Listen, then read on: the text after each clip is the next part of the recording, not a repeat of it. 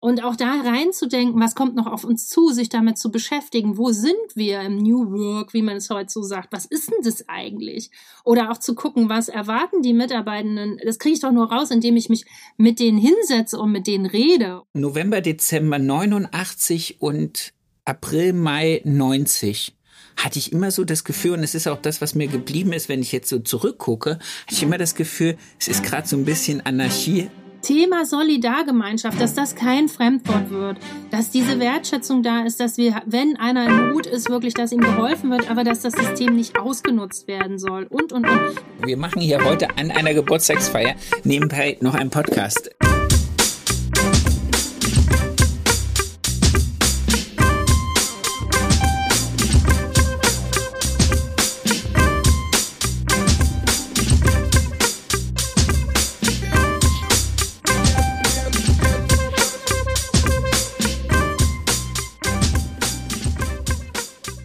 Erfolgsgeschichten mit Kamm und Schere. Heute zu Gast die wunderbare Claire Lachki. Wir machen Ready, Steady, Go. Und ich frage dich einfach erstmal nach deinem Namen. Mein Name ist Claire Lachki. Wie lange bist du Friseurin? Jetzt das 34. Jahr wird das. Angestellt oder selbstständig? Selbstständig. Wie alt ist dein Salon heute? Yippie, yippie, yay, Konfettiregen. Heute wird die Fukuhila 23 Jahre alt. Das ist so geil. Es ist wirklich geil, dass wir an deinem Geburtstag, 23 Jahre, wir machen auch gleich so ein bisschen Revue passieren lassen, das zusammen hier telefonieren und sprechen und äh, das feiern können und du uns dann in diese 23 Jahre ein bisschen zurück und vorausschauend mitnimmst. Ähm, Anzahl deiner Angestellten im Moment? Derzeit 15.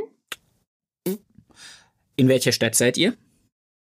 In Berlin im Osten. Man hätte es fast, man hätte, man hätte es fast hören können. Hast du noch Hobbys außer dem Salon? Äh, ja, ich ähm, bin in einem Chor. Also das finde ich gut in einer Gruppe, wo ich nur hingehe und nur mitmache. Singen. Das ist eine andere Perspektive. Ja, also dass ich jetzt äh, da hingehe und singe und auch Teil einer Gruppe bin, eines Teams bin, aber nicht in der Verantwortung bin. Ah, okay. Ich fand das interessant, weil du das jetzt gerade sagst. Der Guido Pa hat mir das erzählt, dass er auch singt und ähm, hat dann gesagt, dass Kinder, die das fand ich fand ich hochgradig spannend, Kinder, die aufgeregt oder nervös sind, also kleine Kinder, singen, um sich zu beruhigen, weil man beim Singen anscheinend keine negativen Gefühle haben kann. Genau, das ist halt wirklich, das Singen ist was, also ich habe auch äh, den Namen des Chors geprägt, der heißt Oxytocin, das ist ja dieses Kuschelhormon oder auch das Hormon, was beim Sex ausgeschüttet wird. Ich dachte, das, das ist ein Medikament. Nein, das ist ein Hormon tatsächlich. Also dieses Gemeinschaftliche, okay. wenn man dann wirklich auch in dieser Gruppe einen Ton trifft, das hat so eine positive Ausschüttung, also auch im Hirn, ja. dass das was ist, es macht so glücklich und man muss sich auch wirklich, ich kann keine Noten, ich muss mich sehr konzentrieren, also ich singe nach Gehör. Und äh, in dieser Gruppe dann sowas zu erarbeiten und das hört sich hinterher gut an, das ist was sehr Befriedigendes. Also es ist wirklich ein auch wichtiger Teil geworden, das weiter hinzukriegen, diesen, ein, diesen Termin einmal die Woche zu schaffen. Cool. Mhm. Ich habe das äh, beim Meditieren und beim Yoga gemerkt. Und dann auch lustigerweise Weihnachten wieder in der Kirche, dass dieses gemeinsame Summen, Singen, sich auf eine Resonanz einstellen, macht wirklich was mit einem und mit so einer, so, das macht einen ruhig. Wenn man dann alle so und, und, und es gibt unheimlich viel Energie. So, wir driften schon ab. Ja. Wir wollen über Fukuhila, wir wollen über Claire, wir wollen über 23 Jahre Salon reden. Wir fangen ganz vorne an. Wieso bist du Friseurin geworden? Ah ja, das frage ich mich auch immer. Ich, ähm, also wie das im Osten war, ich bin in Weimar geboren, in Thüringen. Du kennst das schöne Land. Und ähm, genau, ähm, da war es so, ich bin äh, 73 geboren, ostsozialisiert, zehn Jahre in eine POS gegangen. Und es war einfach so, du solltest eigentlich mit 14, 15 wissen, was du dein restliches Leben arbeiten willst. Ich war überfordert damit, wie glaube ich auch sehr viele, weil das äh, einfach noch nicht meine persönliche Ausreifung hatte, in dem Alter zu wissen, was ich machen möchte. Ich wusste nur, was ich nicht machen möchte. Ich wollte keine Mähdrescher bauen, weil das war im PA unser Inhalt, dass wir dahin getobt sind, alle 14 Tage, vier Stunden mit Stechuhr und Öl und Schmiere hantiert haben oder aus Ferienjobs irgendwie was weiß ich, Landwirtschaft und so, das wusste ich nicht. Aber dann wusste ich auch, dann kam schon nichts mehr, was ich wollte. Und meine Mama wollte Friseurin werden und das ging nicht. Und äh, wie das manchmal so ist, meine Mama ist auch sehr jung. Und äh, die meinte dann, werd doch Friseur, dann habe ich die Haare immer schön.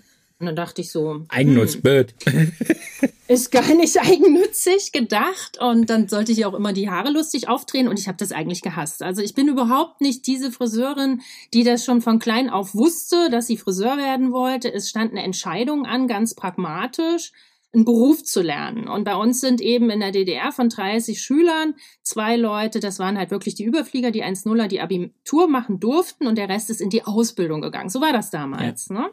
Und äh, dann standest du da. Und dann habe ich mich beworben. Im Weimar gab es so ein kleines Heftchen, wie viele Ausbildungsstellen. Dann habe ich auch was man so für Vorstellungen hat, was sich hinter diesen Berufen verbirgt von Bibliothekarin und Buchhalterin und Och, das hört sich doch irgendwie ganz nett an. Und es gab fünf Stellen im Weimar für Friseure. Und damals war das ein Beruf, der war sehr begehrt und diese fünf Stellen waren intern schon unter den Meistertöchtern vergeben. Also ich hatte eigentlich gar keine Chance. Okay. Aber trotzdem habe ich gedacht, na ja, wenn Mutti das sagt, Mutti ist ja auch ein Coach, also Eltern sollten sich auch als das sehen, die kennen ihre Kinder. Äh, machst du das jetzt einfach mal. Aus Ermangelung an Alternativen, die aus mir selber rauskamen, habe ich mich beworben und wurde mit einem wirklich, fand ich, besten Zeugnis, was ich damals hatte, was 1,6 war jetzt nicht schlecht. Ich hatte nicht eine 3 auf dem Zeugnis. Ich war stolz auf mein Abschlusszeugnis, wurde abgelehnt. So, und war das so, dass man damals, wenn man im ersten Bewerbungsschub nicht untergekommen ist, das nehmen musste, was übrig blieb. Okay. Und das war dann natürlich nicht mehr viel und es gab nicht die Möglichkeit zu sagen, oh, ich setze jetzt mal so, ich mache so ein Wartesemester oder sowas. Dann war man halt auch irgendwie, man musste weg von der Straße und es hieß arbeiten zum 1.9. ging die Ausbildung los. Für mich 89, aufregendes Jahr. Oh. Und ähm, ja, was nun? Ich wusste, wie gesagt, Mähdrescher bauen wollte ich nicht und habe dann zu meiner Mutter gesagt, dann mache ich eben nichts. Mir fiel dann auch wirklich nichts mehr ein. okay, sehr geil. Aber du hattest ja Glück. Acht Wochen später gab es ja, glaube ich, äh, den revolutionären Knall. Nein, es war ja anders. Ich musste ja vorher schon meine Ausbildungsstelle haben. Man durfte ja nicht auf der Straße rumlungern, wie heute diese Gap-Jahre, die sich gar nicht mehr schlecht machen in der Biografie yeah. als anerkanntes Findungsthema war das ja damals nicht möglich. Und dann hat meine Mutter das Leid ihren damaligen Chef geklagt, der bei, die, meine Mutter hat bei VIB Limona, also einem Getränkekombinat gearbeitet und äh, wusste, ihre Tochter ist stur und die macht das und der meinte dann, weißt du was, dann bilden wir die halt aus. Jetzt muss man sich Folgendes vorstellen. In der DDR, in, in größeren Firmen war es möglich, äh, dass man halt Betriebsfriseure hatte, die dann die Belegschaft frisiert haben. Ja? Und ähm, das gab es aber bei VIB Limona Weimar noch nicht. Und äh, ich hätte sozusagen die Ausbildung finanziert bekommen vom VIB Limona. Ich war der sechste Lehrling vom Weimar. Die haben auch meine Ausbildung finanziert am Ende des Tages. Und hätte dann am Ende der Ausbildung, die damals eben auch nur zwei Jahre dauerte, einen Salon bekommen auf dem In Betriebsgelände vom VEB Limona und hätte die Belegschaft vom VEB Limona frisiert. Wieso heißt dein Laden heute nicht Limona? das, das fällt mir jetzt gerade Weil der Laden schon vorher da war. Okay, okay, okay. Und so okay. aussieht, wie er heißt. Sehr geil. Okay, äh, das heißt, die haben dir da diese Stelle geschafft. Genau, also die haben mir diese Ausbildungsstelle geschafft. Die war halt dann wirklich hart erkämpft. Ich bin am 1.9.89 nach Erfurt Gispersleben Nummer äh, 10 äh, zur Berufsschule getobt. Da bin ich auch und, hin. Ähm, Berufsüber über, nein, echt? Über, doch überbetriebliche Lehrunterweisung war da bei uns. Ja, ja, genau. Ja. Und das, das war äh, ja wirklich damals so Blockunterricht. Ne? Du hattest eine Woche im Salon. Also ich war dann in der PGH und äh, mein, mein Gehalt hat VIB Limona bezahlt. Aber ich bin natürlich mit den normalen Friseuren mitgelaufen. So, ja. ne? Das war sehr lustig. Und ähm, Haben die halt in der PGH, fanden die das gut oder fanden die das scheiße? Ist nicht zu mir durchgedrungen, war mir auch Stunde am Ende des Tages, weil ich hatte das, was ich wollte. Obwohl ich ja gar nicht wusste, dass ich das wollte. Ich wollte es ja nur, weil ich es nicht bekommen habe. So. Also die Ausbildung. okay. Was ist der unerfüllteste Wunsch? Das mache ich. Sehr geil. Und dann, das war dann, das war dann auch wirklich so. Also anscheinend ähm, brauche ich halt immer so dieses, ähm, Was, was nicht einfach ist, das stand auch in meinem Abschlusszeugnis, Claire fängt dann bewusst an zu arbeiten, wenn es schwierig wird, ähm, dass ich sage, ja, jetzt werde ich äh, Friseurin. So, ich konnte es nicht auf dem ersten Weg und dann mache ich es eben auf dem zweiten. Dann hatte ich diese heiß begehrte Stelle als Friseurin in Weimar und äh, habe auch da schon, das ging ja los, ne? Du wurdest dann da in den Laden gestellt, dann hat die Meisterin einen Haarschnitt erklärt. Wir waren zwei Azubis in der Filiale. Und dann hast du da mit Haare geschnitten für 1,50 und hast dir gedacht, Himmel, Herrgott, das kann nicht richtig sein, was du da ablieferst. Wie sieht das denn aus? Also es waren viele, viele Traumata auch dabei, ne, wo ich jetzt auch von denke, den Kunden oder von dir? Ich ja selber aus. Also für mich selber, also ich habe schon gesehen, äh, also das Auge hatte ich schon, also ein Grundauge für die Ästhetik, was ja auch wirklich wichtig ist, auch äh, bis heute, was auch geschult werden sollte oder mehr geschult werden sollte. Ähm, dass das, ähm, glaube ich, nicht so gut war, was ich da abgeliefert habe. Und wie man sich so einen Beruf eben erarbeitet. Und das ist was, ob man Mentoren hat, gute Mentoren ja. hat. Und naja, und das ging halt weiter, dass dann äh, 89 im Herbst, wir wissen alle, was passierte. Ähm, der eiserne Vorhang fiel was viele im Westen ja nicht groß tangierte, aber im Osten war die Hölle los und vor allem in der Provinz. Ja. Und das war wirklich so, du bist am nächsten Tag zur Arbeit gekommen oder in die Berufsschule, das war keiner er mehr ist da. noch da. Genau, da war da immer der Spruch, vielleicht erinnerst du dich, der Letzte macht das Licht aus. Kannst du dich erinnern? Ich weiß nicht, du bist ein bisschen jünger. Aber ich fand ähm, das damals also ganz das erschreckend. Ich fand das bei uns ganz erschreckend, ähm, ich habe ja in so einem klassischen Wohngebiet, äh, so ein Neubaublock-Wohngebiet gewohnt und du hast aus dem Fenster geguckt und aus jedem Eingang sind irgendwie Leute von heute auf morgen einfach ausgezogen.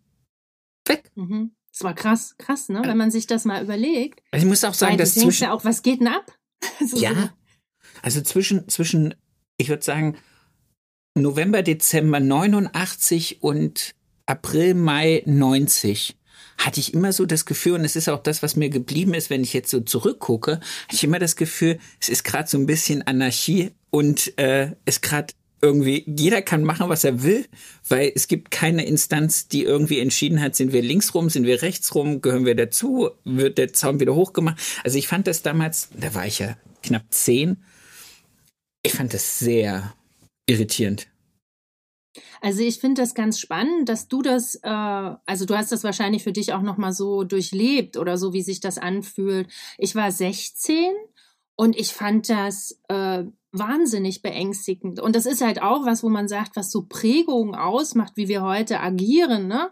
Dieses Ostsozialisierte, diese Ostschulbildung, der Zusammenbruch eines Systems, dieses, äh, äh, okay, jetzt gehen die alle, wo was passiert mit denen, die bleiben, bleibt man, geht man. Das war in Berlin ja nochmal anders. Also da äh, muss man auch sagen, der Standort spielt auch eine Rolle. Und wir sind dann tatsächlich, also meine Eltern, obwohl mein Vater in der Opposition war, was ich nicht wusste damals, also das war zu gefährlich, ähm, wir sind in den Westen gegangen. Also wir haben einen Ausreiseantrag gestellt und sind im Anfang 1990 in den Westen gezogen. Ich erst und mein Vater. Und da hieß es, wir müssen erstmal eine Wohnung und einen Job suchen. Und meine Mutter und mein Bruder, wir wohnten auch in einem Neubaugebiet, ähm, haben die äh, Wohnung aufgelöst und wir sind umgezogen, mhm. also tatsächlich. Und dann eben wirklich mit 16, es war Horror für mich. Ich hatte meinen ersten Freund, meine Clique, es fing gerade an lustig zu werden. Ich hatte den Beruf, wo ich ja. dafür gekämpft habe, den ich dann auch irgendwie ganz cool fand so. Äh, alles zurückzulassen. Und das ist ja auch ein Thema, wo ich immer wieder auch heute dran denke, wenn man so ähm, Auswanderung oder auch jetzt Ukraine oder wenn man sieht, so wenn Leute sowas zurücklassen und vielleicht auch noch nicht mal die Sprache. Und äh, die Sprache war ja auch von mir eine andere als in Nordrhein-Westfalen. Äh, dann, äh, wo wir da gelandet sind schlussendlich, haben wir erst bei Freunden gewohnt und ähm, ich dann auch, wir sind angekommen im Februar, ich habe am 1.3. angefangen zu arbeiten. Also auch diese Idee, dass, dass ich im Osten für diesen Beruf kämpfen musste und im Westen die erste Stelle, wo ich mich beworben habe, habe ich bekommen, war schon so für mich irgendwie irritierend. Mhm. Und dann äh, das erste Mal Berufsschule war noch irritierender. Warte ganz kurz, bevor wir dazu kommen. Robert Holz, ich weiß nicht, ob er dir was sagt, aber ich denke, er sagt dir was von Rockja Salon. Hat ja, letztens Rostock, in, ne? in, in äh, äh, Schwerin. Schwerin. Schwerin ja. Und der hat irgendwas gesagt, und das fand ich sehr interessant, weil er wird auch immer auf dieses Thema Mecklenburg-Vorpommern und Ostdeutschland angesprochen. Und er hat gesagt, sein persönlicher Antrieb ist die Angst, also er ist so in, in unserem Alter, ich glaube, er ist so alt wie ich, ich glaube, er ist auch 80 oder 79 oder 81 geboren.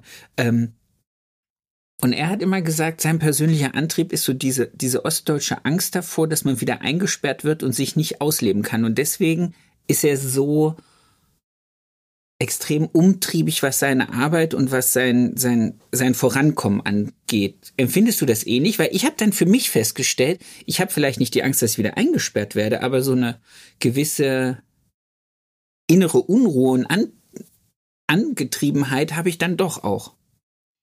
Nee, habe ich nicht.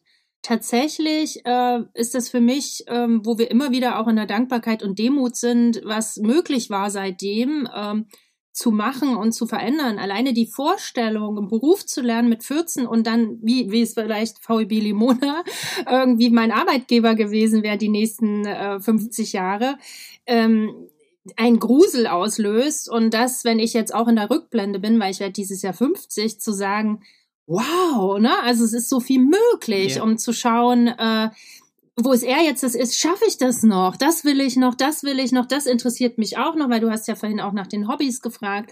Und auch dazu sagen, ähm, sicherlich viele Friseure sagen, ja, der, der Beruf ist mein Hobby, aber mich interessieren nebenher auch immer noch ganz viele andere Sachen.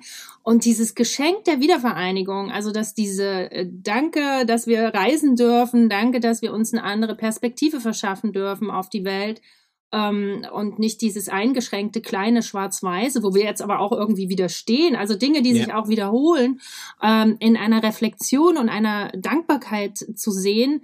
Ähm, also so geht's mir dann eher. Ne? Also okay. Also ich habe ähm, da bin, habe ja dann auch im Westen meine Ausbildung weitergemacht und habe ja schon da gemerkt, wie unterschiedlich das Ganze läuft. Also nicht nur wegen, äh, ja, ich sage jetzt mal Berufsschule, um da nochmal kurz reinzuhaken. Ja, genau.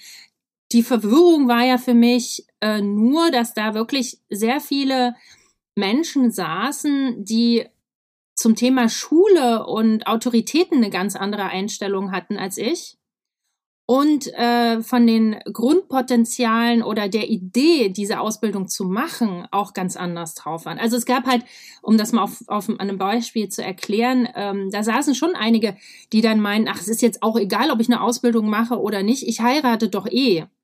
Ehe ich verstanden habe, was das eine mit dem anderen zu tun hat, ich musste erstmal dieses Umfeld neu kennenlernen, also so dieses ganze was mich, was sehr fremd war, was ich nicht kannte, dass diese Ein-Personen-Haushalt, der Mann arbeiten geht und die Frau dann irgendwann die Kinder versorgt oder so, das war mir völlig suspekt. Also von meiner Prägung her, ne? Aber das gab es ja bei euch äh, wahrscheinlich auch nicht. Deine Mutter war arbeiten, dein Vater war arbeiten. Aber natürlich. So war es ja bei mir dieses auch. Da war das, ja, und in diesen, oder dann auch zu sagen, ja, ich gehe jetzt in die Fabrik und da verdiene ich jetzt so und so viel mehr, ist jetzt egal, ob ich eine Ausbildung habe. Ich, ich fand das, ähm, also auch die Wertschätzung in der Ausbildung zu machen, oder überhaupt, wo wir heute stehen, diese Wertschätzung des, dem dualen System gegenüber, Friseur, ähm, war ja nicht da. Also, obwohl man auch sagen muss, vor 30 Jahren, wo ich dann im Westen meine Ausbildung ähm, gemacht habe, war schon auch nochmal anders, dass auch die Azubis wirklich auch sehr ausgenutzt worden und ja. getriezt worden. Und da meine Erfahrungen in der Ausbildung waren natürlich auch nochmal, ich dachte, so ist der Westen. Man muss jetzt hier äh, die Pobacken zusammenkneifen und man äh, muss da jetzt durch, so, ne? Also so war ja dann auch so bei der Frigo, man kriegt ja keine Arbeit, ne? Und sich der Arbeitsmarkt alleine in dieser Zeit verändert hat voll spannend. Also es sind Themen, wo ich immer wieder dann auch äh, mal so zurückgehe und äh, gucke in dieser in dieser Zeit alleine die Nullerjahren Fukuhila Geburtstag springe ich da noch mal rein, wo wo es ich sage jetzt mal es gab das Internet, aber man hat nicht damit gearbeitet ja. und jetzt 23 Jahre später ist es nicht mehr wegzudenken und wir haben die Generation Z, die gerade mit aufgewachsen ist und sich andersrum gar nicht vorstellen kann. Wie ihr hattet kein Telefon, wie seid ihr denn da ins Internet gekommen? So geil, ne? Eigentlich. Ja. Also äh, so da gab es auch kein Internet, da gab es eine Enzyklopädie, da hat man nachgeschlagen. Ja, wie geil. Überleg doch mal bitte in unserem kleinen Leben. Also, okay, wir sind schon zwei, drei Tage da, kann man auch so sehen, ne? was da passiert ist. Aber ich muss sagen, ich finde, seit dem Jahr 2000 hat sich das nochmal verschnellert. Also gefühlt ja. würde ich sagen, dass zwischen ja. 1980 und 2000 äh, weniger viel sich verändert hat, also bis dann zu dem Tag der, des Mauerfalls, ähm, als von, von der Expo in Hannover 2000 bis heute. Also ich empfinde das genauso. Ich empfinde das, äh, also man sagt ja mal, es hat was mit dem Alter zu tun. Ich glaube es aber nicht, dass es nur am Alter liegt, dass wir in einer wahnsinnig schnellen Zeit leben und eben dieses Innehalten so wichtig ist, also dieses auch, was ich jetzt auch schon seit zwei, drei Jahren mache, dieses Meditieren und, und, und wieder runterkommen und die Gedanken sortieren, um einfach dieses Begrifflichkeit von Zeit, also zu sagen, ist es die Zeit draußen? Bin ich es? Also, weil die Zeit an sich ist ja Quatsch, die vergeht ja nicht schneller als 1980. Nee. Aber was sind die Einflüsse davon? Oder was ballert auf uns ein? Und wie begegnen wir dem? Durch das Internet zum Beispiel, durch die Arbeitswelt, durch die Erreichbarkeit, durch was sich dahingehend verändert hat. Und das ist ja so, dass mein Sohn das eben auch schon relativ früh so beschrieben hat, Opala, die Woche ist schon wieder rum. Und ich weiß definitiv, dass ich das in dem Alter nicht hatte. Also, dass ich da auch Langeweile hatte und äh, dieses, diese Begrifflichkeit kommt in meinem Leben nicht mehr ja, aber vor. das gibt's ja nicht ich mehr. Ich weiß nicht mehr wann. Also deiner ist ja noch ein bisschen älter als, als meine, aber wenn ich mir angucke, wie die ihre Zeit verbringt, die hat mindestens ich würde mal sagen, zwei, wenn nicht sogar drei Devices vor sich liegen.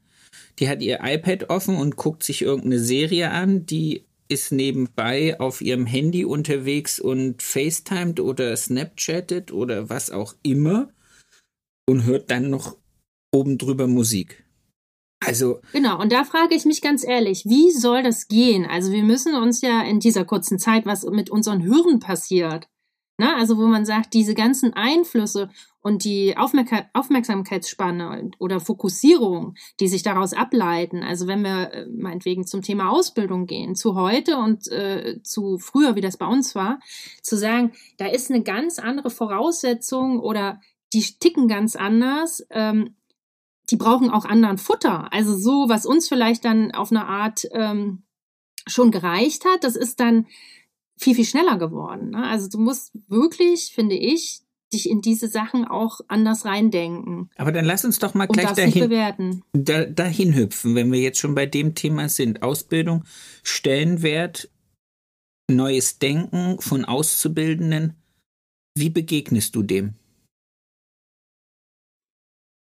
Also grundsätzlich finde ich, ist das ein unglaublich wichtiges Thema auszubilden. Ne? Also wenn man jetzt sagt, äh, was weiterzugeben, wenn ich drüber nachdenke, was will ich mal hinterlassen oder was weiß ich, kommt man vielleicht auch mal in so Gedankengänge zu sagen, ich habe, glaube ich, in meiner Laufbahn einige geprägt und äh, denen auch was erzählen können und äh, auch was zeigen können, nachdem dann bei mir nach acht Jahren der sogenannte Knoten geplatzt ist.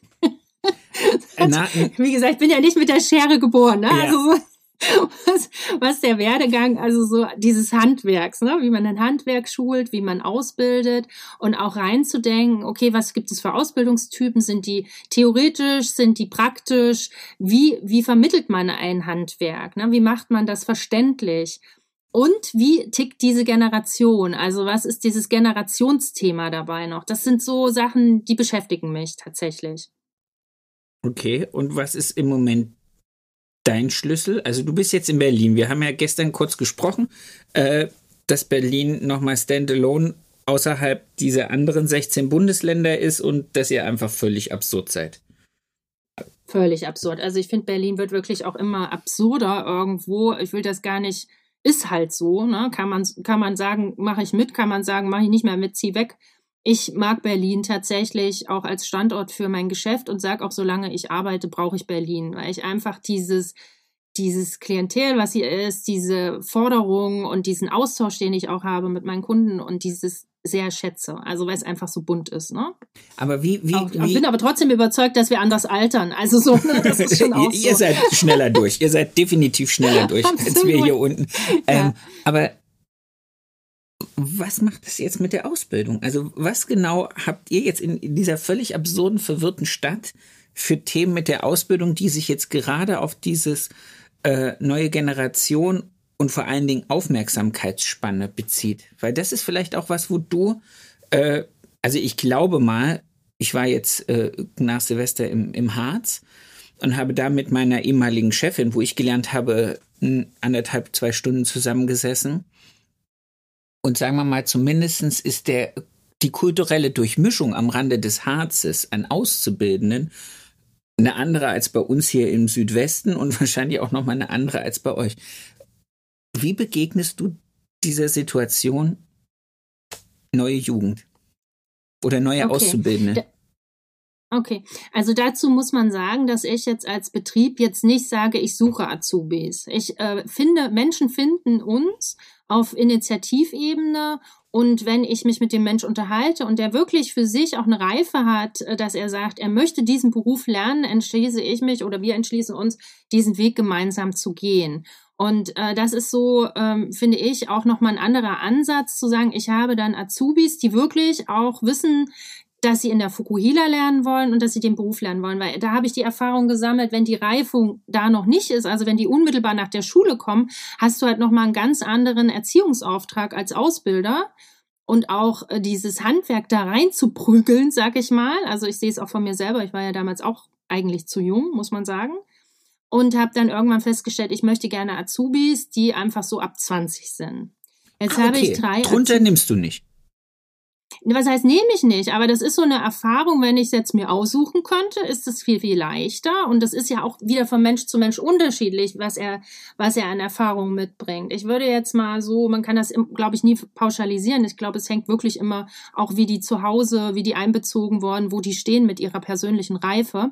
Aber wenn man es mal auf eine Zahl brechen würde, dann würde ich sagen, ab 20 macht es Sinn für mich, also dass sie wirklich ernsthaft eine Erwachsenenqualifizierung machen und sich bewusst entscheiden für diesen Beruf. Also so eine Grundreife, genau.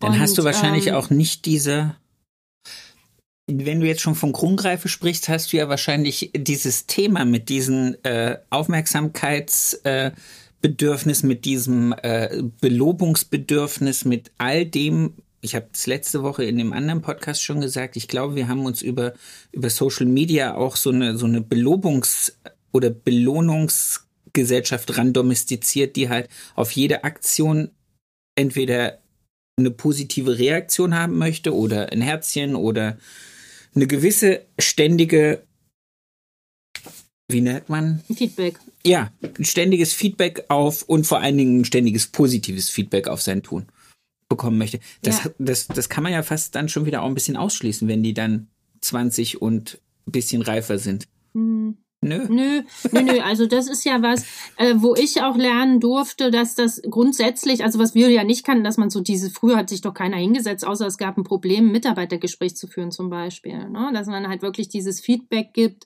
und auch zwischendurch mal auch immer wieder lobt und so. Und ich glaube tatsächlich, dass es, ähm, ja, die Generation erwartet es häufiger gelobt zu werden. Ja, das stimmt. Aber ich glaube, auch wenn man das insgesamt als Kultur pflegt, ist es für alle auch irgendwo schön, weil es eine Art der Wertschätzung und des Gesehenwerdens hat. Hm, klar, dieses schnell mal ein Like setzen und ein Herzchen hier und ein Herzchen da, also meins ist es nicht und ich sehe auch, das ist so, das ist, ich lerne ja darüber auch, ne? Also das ist für mich ja auch spannend. Also es wird jetzt nicht bewusst eingefordert, aber ich glaube, sie haben das schon und die, sie freuen sich auch darüber, ne? Wenn man dann sagt, das habt ihr jetzt toll gemacht, ist ganz doll wichtig, ja. Das haben die auch. Und sie sind insgesamt, also man darf das auch nie so verallgemeinern, da muss man immer so in der Sprache auch aufpassen. Also so ähm, die Reife, ne? also so dieses, wo wir sagen, wenn ich das vergleiche mit dem, wie es bei uns war, mit 16 musstest du das wissen. Heute, dass man sich halt orientiert und schaut, was ist denn jetzt meins und sich damit auch viel, viel, viel mehr Zeit lässt. Ne? Die drei Azubis, ähm, die ich jetzt habe, die hatten, also hatten die drei haben, haben zu dritt angefangen, hatten alle drei Abitur, äh, was jetzt irgendwie nicht zwingend notwendig ist, aber es ist ja ein Reifungsprozess. Ich finde, Abitur ist halt was, wo man sagt, klar, das ist auch wieder was, machen ja viele heute. Abitur ist, finde ich, ähm, zu leicht geworden, ist meine Einstellung. Also das Abitur ist äh, was, was einfach dann nochmal Zeit schindet. Also viele machen ja Abitur, weil, weil sie einfach auch mit 16 nicht wissen, was sie machen sollen. Ne? Und das Potenzial haben, Abitur zu machen, weil es eben auch von dem Anspruch jetzt nicht so hoch ist, meinetwegen, wie es vielleicht in Bayern ist oder wie es früher vielleicht mal war, kann man ja alles mal so stehen lassen. So. Ist ja grundsätzlich nicht verkehrt, man hat dann mehr Möglichkeiten. Ich verurteile das ja nicht. So, dann haben die Abitur, dann kommt Oma daher, jetzt hast du Abitur und wie, jetzt willst du eine Friseurausbildung machen. Das kann ja schon mal, wie, äh, wieso das? Ne? Ja. Das ist ja auch ein Thema, die, die Anerkennung, Wertschätzung in der Gesellschaft unseres Berufs, mega, was, was den Trümmerberg äh, auch beschreibt, den wir da derzeit haben, wo wir lange selber dran gearbeitet haben, aber nicht springen, Claire. Ähm, auf jeden Fall ist dann auch schon mal zu sagen, okay, dann haben sie auch schon mal angefangen zu studieren, dann die vielen Richtungen ist ja überfordernd. Also zu sagen, okay, welche Richtung äh, hier und da. Und dann gibt es halt die Typen, die merken, gerade in der Zeit der Pandemie, und so war es jetzt bei meinen drei Mädels, dieses Selbststudium, diese Disziplin, diese Struktur, sich das im, im Homeschooling alles aufzuhelfen oder studieren, war ja auch ein komplett anderes das erfordert einiges und passt vielleicht gar nicht zu mir. Und so kamen halt die Mädels zu mir, dass sie festgestellt haben, nee, sie wollen einen Beruf lernen, sie wollen praktisch arbeiten, sie brauchen Kontakte und auch Sozialkontakte. Ja, Schön. und das ist halt was, wo, wo ich ähm, auch sehe, so bei den Leuten, die wirklich nur noch im Homes, Homeoffice arbeiten, da passiert ja auch was. Ich würde jetzt nicht sagen, die sind sozial auffällig, aber es verändert sich was. Das sind ja? die, die also bei so euch mit Silvesterknallern auf Polizisten schießen. Ja, ja, ja. Nein, das war das. Weiß ich nicht, was das war, welche sind. Keine Ahnung. Habe ich keine Ahnung, kann ich mir nicht erklären. Aber, Aber warte mal, du hattest ähm, mir gestern. So Du hattest mir gestern, hm? ich, ich greife jetzt ein Stück vor. Und zwar möchte ich gerne wissen, du hast eben von dreien gesprochen. Wir haben gestern ja kurz äh, uns zusammen telefoniert und dann hast du mir erzählt, dass eine aufgehört hat. Und das ja auch wahrscheinlich äh, Teil des Problems unserer ganzen äh, Krise ist. Ich würde gern, wenn das für dich okay ist, wenn du es erzählst, was passiert ist, warum sie aufgehört hat, weil ich einfach auch glaube, dass das duale Ausbildungsprinzip per se gut ist, aber dass man es wahrscheinlich ein bisschen differenzieren müsste. Mhm, genau. Nach unten wie nach also oben. Ja, genau. Also wie unser ganzes Bildungssystem, finde ich. Ja, also das muss man ja auch sagen. Also ähm, die drei Mädels hatten Abitur, sind hier in die Berufsschule gegangen, haben sich gefreut, dass sie eine Entscheidung getroffen haben, den Beruf zu lernen. Sind bei Fukuhila gelandet. Eine ist auch extra nach Berlin gezogen, um bei uns die Ausbildung zu machen und hat sich mit einem wahnsinnig schönen Bild beworben, was mich sehr gerührt hat im Lockdown. So, sind sehr motiviert daran gegangen und sind dann in die Berufsschule gegangen in Berlin ins Oberstufenzentrum, waren da am Anfang irritiert. In dieses Gefühl kann ich mich reinversetzen dann auch nochmal, um, um dann festzustellen, ähm, ups, das passt hier gar nicht. Jetzt muss ich dazu sagen, wir haben uns entschieden, also ich hatte viele Abiturienten als äh, Azubis, diese dreijährige äh, Ausbildung anzukreuzen, weil ich festgestellt habe, ein, also wissen wir ja alle, dass ein Abitur, genau wie eine Meisterprüfung, jetzt nichts zum praktischen groß aussagt. Ne? Also dass ja. jetzt äh, es eine gewisse Zeit braucht, um äh, bestimmte Ausbildungsinhalte zu vermitteln und ein gewisses Training braucht, drei, äh, drei Jahre angekreuzt. Also wir haben nicht verkürzt auf Grundlage des Abiturs. Es gab auch in dem Moment, bin ich mir aber jetzt gerade nicht ganz sicher, keine Schnellläuferklasse. Also sie waren in der ganz normalen, in den ganz normalen Pool und sind zur Berufsschule gegangen, wo hier halt das jetzt umgestellt wurde, dass es zwei Tage die Woche sind und eben alle Abschlüsse gemacht werden können. Also du kannst die erweiterten Berufsschulabschluss oder Hauptschulabschluss oder was auch immer das alles ist, Realschulabschluss, MSA, bla bla bla. Also sie wollen viele damit abholen, die im Zuge über ihre Ausbildung einen Abschluss machen können im Handwerk. Ist ja auch richtig. Aber meine Abiturienten waren da drinnen verloren, weil sie auf einmal Groß- und Kleinschreibung üben mussten und irgendwie Aufsätze über Pferde. Was denen sich nicht erschloss, was jetzt mit dieser Idee, ein Friseurhandwerk zu erlernen, irgendwie zusammenpasste. Und auch die Art und Weise der Kommunikation in der Berufsschule, äh, des gegenseitigen Respektes, der, der abgegessenen Lehrer teilweise, das sehr demotivierend sich darstellte, sagen wir es mal harmlos. Aber jetzt nicht nur ich, auf, aufgrund der Lehrkräfte, sondern auch aufgrund des der Mitschülerstruktur. Umfelds. Okay, ja, genau, also wollte es jetzt muss man, auch nicht. Muss man einfach sagen. Ja. Genau muss man sagen. Und ähm, dann, okay, was können wir, was kann ich jetzt dazu beitragen, dass die nicht das Handtuch werfen und sagen, äh, nee. Ähm, dann stellte sich heraus, ich habe mich dann bis zum Senat hochtelefoniert, was gibt es für Möglichkeiten, die von der Berufsschule zu befreien? Ähm, ja, wenn die über 20 sind, können die sich entschließen, aus ihren eigenen Antrag, den sie dann stellen, und die Berufsschule muss zustimmen. Also ich bin auch hingefahren zur Berufsschule, habe gefragt, wie schätzt ihr die Mädels ein? Ist das ein Weg? Können wir das probieren? Ich habe das noch nie gemacht. Ne? Also auch zu kooperieren finde ich ja da eigentlich total wichtig. Ja. Saß da mit der Schulleitung und die haben sich Informationen eingeholt und haben halt gesagt, ja, das sehen sie bei den äh, drei Mädels schon, aber eine konnte ich nicht befreien, die war noch zu jung, also die war 19, als sie bei mir unterschrieben hat. Die musste in der Berufsschule verbleiben. Die anderen beiden konnte ich befreien. Die hätte auch und alle dann, drei Jahre bleiben müssen. Die hätte jetzt nicht mit 20 sozusagen aussteigen können, oder? Ja, doch, man hätte, man hätte dann noch geschaut, dass sie vielleicht in diese Schnellläuferklasse oder dass sie okay. das schneller durchzieht. Das hat, das hat die Berufsschule schon. Ne? Aber sie fand das dann trotzdem, sie war ja dann die, die da hingehen musste und die anderen nicht. Also sie fühlte sich dann ab, also das fand sie ganz schlimm für ja. sich und das war dann eigentlich auch nur die Frage der Zeit.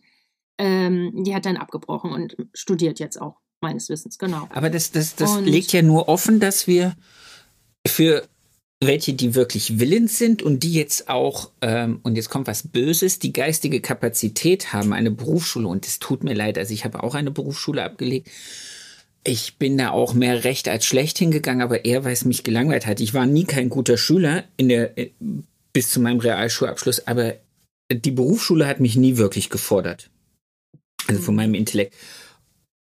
Und wenn man dann natürlich junge Mädels oder Jungs hat, die da drin sitzen und denken, sie sind in der Hilfsschulklasse, und haben dann Eben, vielleicht. Und das ist so frustrierend. Ja. Das ist so frustrierend. Also es ist halt wirklich, sie haben natürlich gemerkt, dass sie das Potenzial, sie haben das als Strafe empfunden.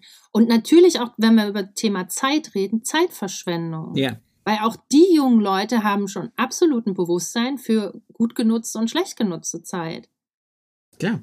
Aber das meine ich ja. Also unser System schmeißt die dann alle zusammen. Genauso wie die Berufsschullehrer, und das weiß ich jetzt von unserer Berufsschule hier, sich natürlich auch darüber beschweren, dass wir vielen die Tür geöffnet haben, die jetzt mit nur, was weiß ich, äh, B2 Deutsch äh, eine Ausbildung angefangen haben oder dann diesen B1-Kurs gemacht haben, dass sie jetzt auf der einen Seite nach unten hin irgendwie äh, Spracherziehungslehrer und äh, Kommunikationslehrer erstmal spielen müssen und nach oben hin äh, dann mit denen gar nichts mehr anfangen können, weil das Niveau zwischen ist denen. Eine Herausforderung, ja. ja. ja. Das, das sehe ich genauso. Also das ist eine Herausforderung, ne? Aber das ist auch wirklich ein, also da auch das Bewusstsein zu sagen, will ich das jetzt schaffen, das als Herausforderung zu sehen? Ich habe auch Adil im, im ersten Ausbildungsjahr, der wirklich auch B1 hat, also wo sprachlich viel hinten rüberfällt, noch, Aber er das äh, Vermögen hat, die Sprache zu lernen und auch da Integration, finde ich, ein wichtiger Punkt ist, weil wenn wir uns die Arbeitswelt in unserem Beruf angucken, brauchen wir das einfach, müssen wir uns darauf einlassen. Und da brauchst du in der Berufsschule Leute, die auch das mitnehmen. Und dann brauchst du halt eine bessere Organisation, um die Leute mitzunehmen, nicht zu verlieren und die anderen eben auch nicht. Das ist aber schwierig, wenn wir immer weniger werden. Sehe ich ja. natürlich auch. Ne? Also zu sagen, du kannst jetzt nicht drei Level aufbauen, wenn da nur noch zwei Hansels am Schluss drin sitzen, weil der Schlüssel ja dann gar nicht zu gewährleisten ist. Ne? Also das ist, das ist, wir sind, wir leben in herausfordernden Zeiten und fürs Handwerk und Friseur sowieso. Also ohne Frage. Aber jetzt zu schauen für, für uns jetzt in, in meiner Situation Fukuhila und Ausbildung, ähm, habe ich, hab ich natürlich jetzt auch, ich bin kein Berufsschullehrer, ne? Ich habe jetzt, ich arbeite jetzt keine Themen aus. Die machen das tatsächlich jetzt im Selbststudium. Die haben jetzt Arbeitsmaterialien zur, zur Verfügung gestellt bekommen von mir. Äh, haben auch eine Meisterin daneben stehen, die sie unter Umständen mal fragen können. Und sie kriegen eine Zeit gestellt. Und ähm, ich bin sehr aufgeregt. Jetzt kommt ja erst die GP1, steht jetzt im März an. Ich bin aufgeregter vor der Theorie und Sie sind aufgeregter vor der Praxis. Und ich bin auf dieses Experiment äh, sehr gespannt. Und ich kommuniziere das aber mit denen offen, dass wir da jetzt beide also dazu was beitragen müssen, weil sie auch für sich die Berufsschule also die Henny noch mal mehr als die Fine, weil die Fine ist sehr sozial. Die hat dann wieder alle mitgenommen in ihrer Klasse und war dann auch die Mutti und hat denen Nachhilfe gegeben. Ne? Und die Henny hat halt gelitten, so. Ja. Also wirklich gelitten. Und ich mache ja, ich dokumentiere ja auch die Ausbildung filmisch in so Teilen und da kann man die sich auch anschauen, äh, wie toll und eloquent die sind und ähm, wie ich felsenfest davon überzeugt bin, dass wir das schaffen. Also, dass ich mit denen das schaffe, das Ausbildungsinhalt, äh, Ausbildungsziel zu erreichen, ein gutes Ausbildungsziel zu erreichen, eine gute Ausbildung abzuliefern. Und was für ein Arschtritt ähm, das für die Berufsschule wäre, wenn du das schaffst? Weiß nicht, ist das ein Arschtritt oder ist es einfach auch wieder nein, eine es ist Facette kein, ja, zu sagen, ja wir gehen und neue nein, Wege? aber aber äh, gegen all diese Stimmen der Verbände und der Innungen zu sagen, wir brauchen dieses duale System, weil Le Schul-Ländersache und muss man einfach sagen, wenn es wenn es Möglichkeiten gibt, diesen diesen Part, weil ganz ehrlich, was was ich könnte mich zu Tode aufregen, dass unsere Religionsunterricht haben in der Berufsschule, ja, wo ich dann einfach denke, hä, warum? Ja, Sebastian, beschwer dich beim Regierungspräsidium hier in Baden-Württemberg und wahrscheinlich in Bayern noch mehr und vielleicht in den einem oder anderen Bundesland auch noch mehr, ist es halt priorisiert, dass die noch zusätzlich, solange die schulpflichtig sind, auch weiterhin Religionsunterricht. Denke ich mir, dies verschwendete Zeit. Absolut, absolut. Und man muss ja auch wirklich sagen, diese zwei Tage, ne, wenn man sich das wiederum als Unternehmer vorstellt, dass die das Unternehmen finanziert und dann hast du äh, kaum noch Möglichkeiten, die praktisch in die Themen reinzuholen und dann dödeln die da auch noch geistig irgendwie weg in diesen ja. zwei Tagen.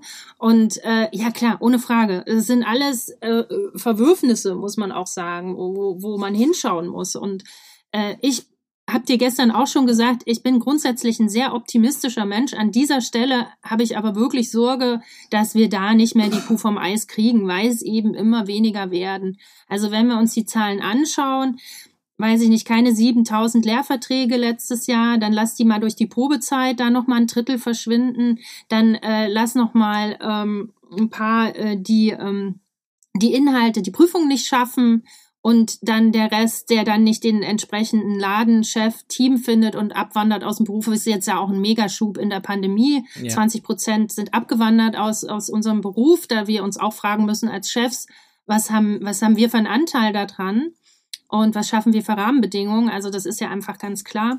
Und äh, sehe ich ein bisschen nicht nur grau, sondern schwarz. Also das ist so.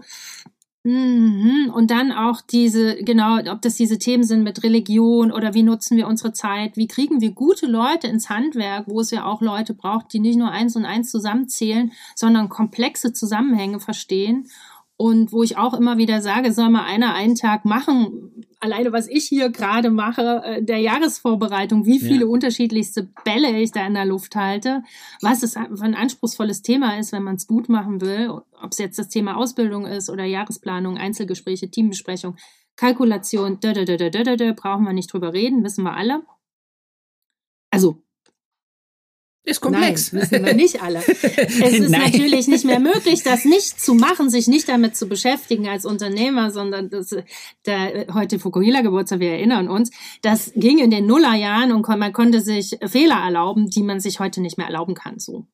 Aber wir wollen ja noch mal über die Ausbildung reden, glaube ich, ne? Ja, aber wir können auch mal, das haben wir jetzt vorgegriffen. Ich finde das, ähm, erzähl mal ein bisschen was zu dem Thema, dass du es aufnimmst, weil das habe ich gestern gehört, wahrgenommen und es ist so ein bisschen an mir vorbeigerauscht, ohne hinterfragt zu werden. Was genau machst du mit dieser Dokumentation? Okay. Also wie gesagt, ich ich äh, habe ja keine Azubis gesucht. Ich hatte dann äh, erst eine, dann zwei, dann waren es auf einmal drei. Habe ich gedacht, um Himmel, Herrgott, drei auf einmal. Das hatten, kriegen wir das gefuppt. Das muss man sagen. In der Fukuhila sind die Hälfte der Leute Meister. Das ist, hat sich so ergeben. Das sind halt Leute, die eine Einstellung haben zu ihrem Beruf, aber es sind halt, haben halt alle, können ja ausbilden. Sie haben ja eben diese Qualifizierung auch dafür. Warum sollten ja. wir nicht drei Azubis? Weil ich ja auch immer sehe, dass das auch sehr anspruchsvoll ist, auszubilden und mich sich mit diesen Menschen und den jeweiligen äh, Potenzial, was ist, auseinander auseinanderzusetzen und die nicht zu über und nicht zu unterfordern. So, die, die da waren, die waren aber wirklich so, wo ich dachte, ey, die sind irgendwie cool. Die sind eloquent, die können reden, die haben sich wirklich bewusst entschieden für diesen Beruf. Und wenn wir jetzt die drei Nummer sehen als, als Beispiel für Leute, die diesen Beruf lernen, dann müssen wir das nach außen tragen, dass dann auch andere junge Menschen sehen, hey, das ist ja gar nicht so, was als Vorurteil in der Gesellschaft gilt. Dieser Beruf, er ist viel, viel mehr. Ja. Und weil ich die hatte, habe ich gedacht, das wäre doch was. Das würde denen gefallen. Also sie haben das, stell dir doch mal vor, du hättest deine Ausbildung irgendwie dokumentiert und sitzt mit deiner Tochter da. Guck mal, wie ich angefangen habe. Wie geil ist das denn? Das wäre geil. Einfach da mal ja, eben. Und das habe ich auch gedacht. Das ist ja für die auch was. Sie können auf ihre Entwicklung schauen, schon jetzt nach einem Jahr. Wie haben sie angefangen und wo stehen sie jetzt? Wenn man das halt regelmäßig äh, dokumentiert in einem Format, wo ich halt ähm, eine Serie mache mit der Annette Bott, wo wir kleine Interviews machen. Wir haben das erste Training äh, gefilmt, wir machen Interviews mit Ihnen, wir machen Interviews mit mir.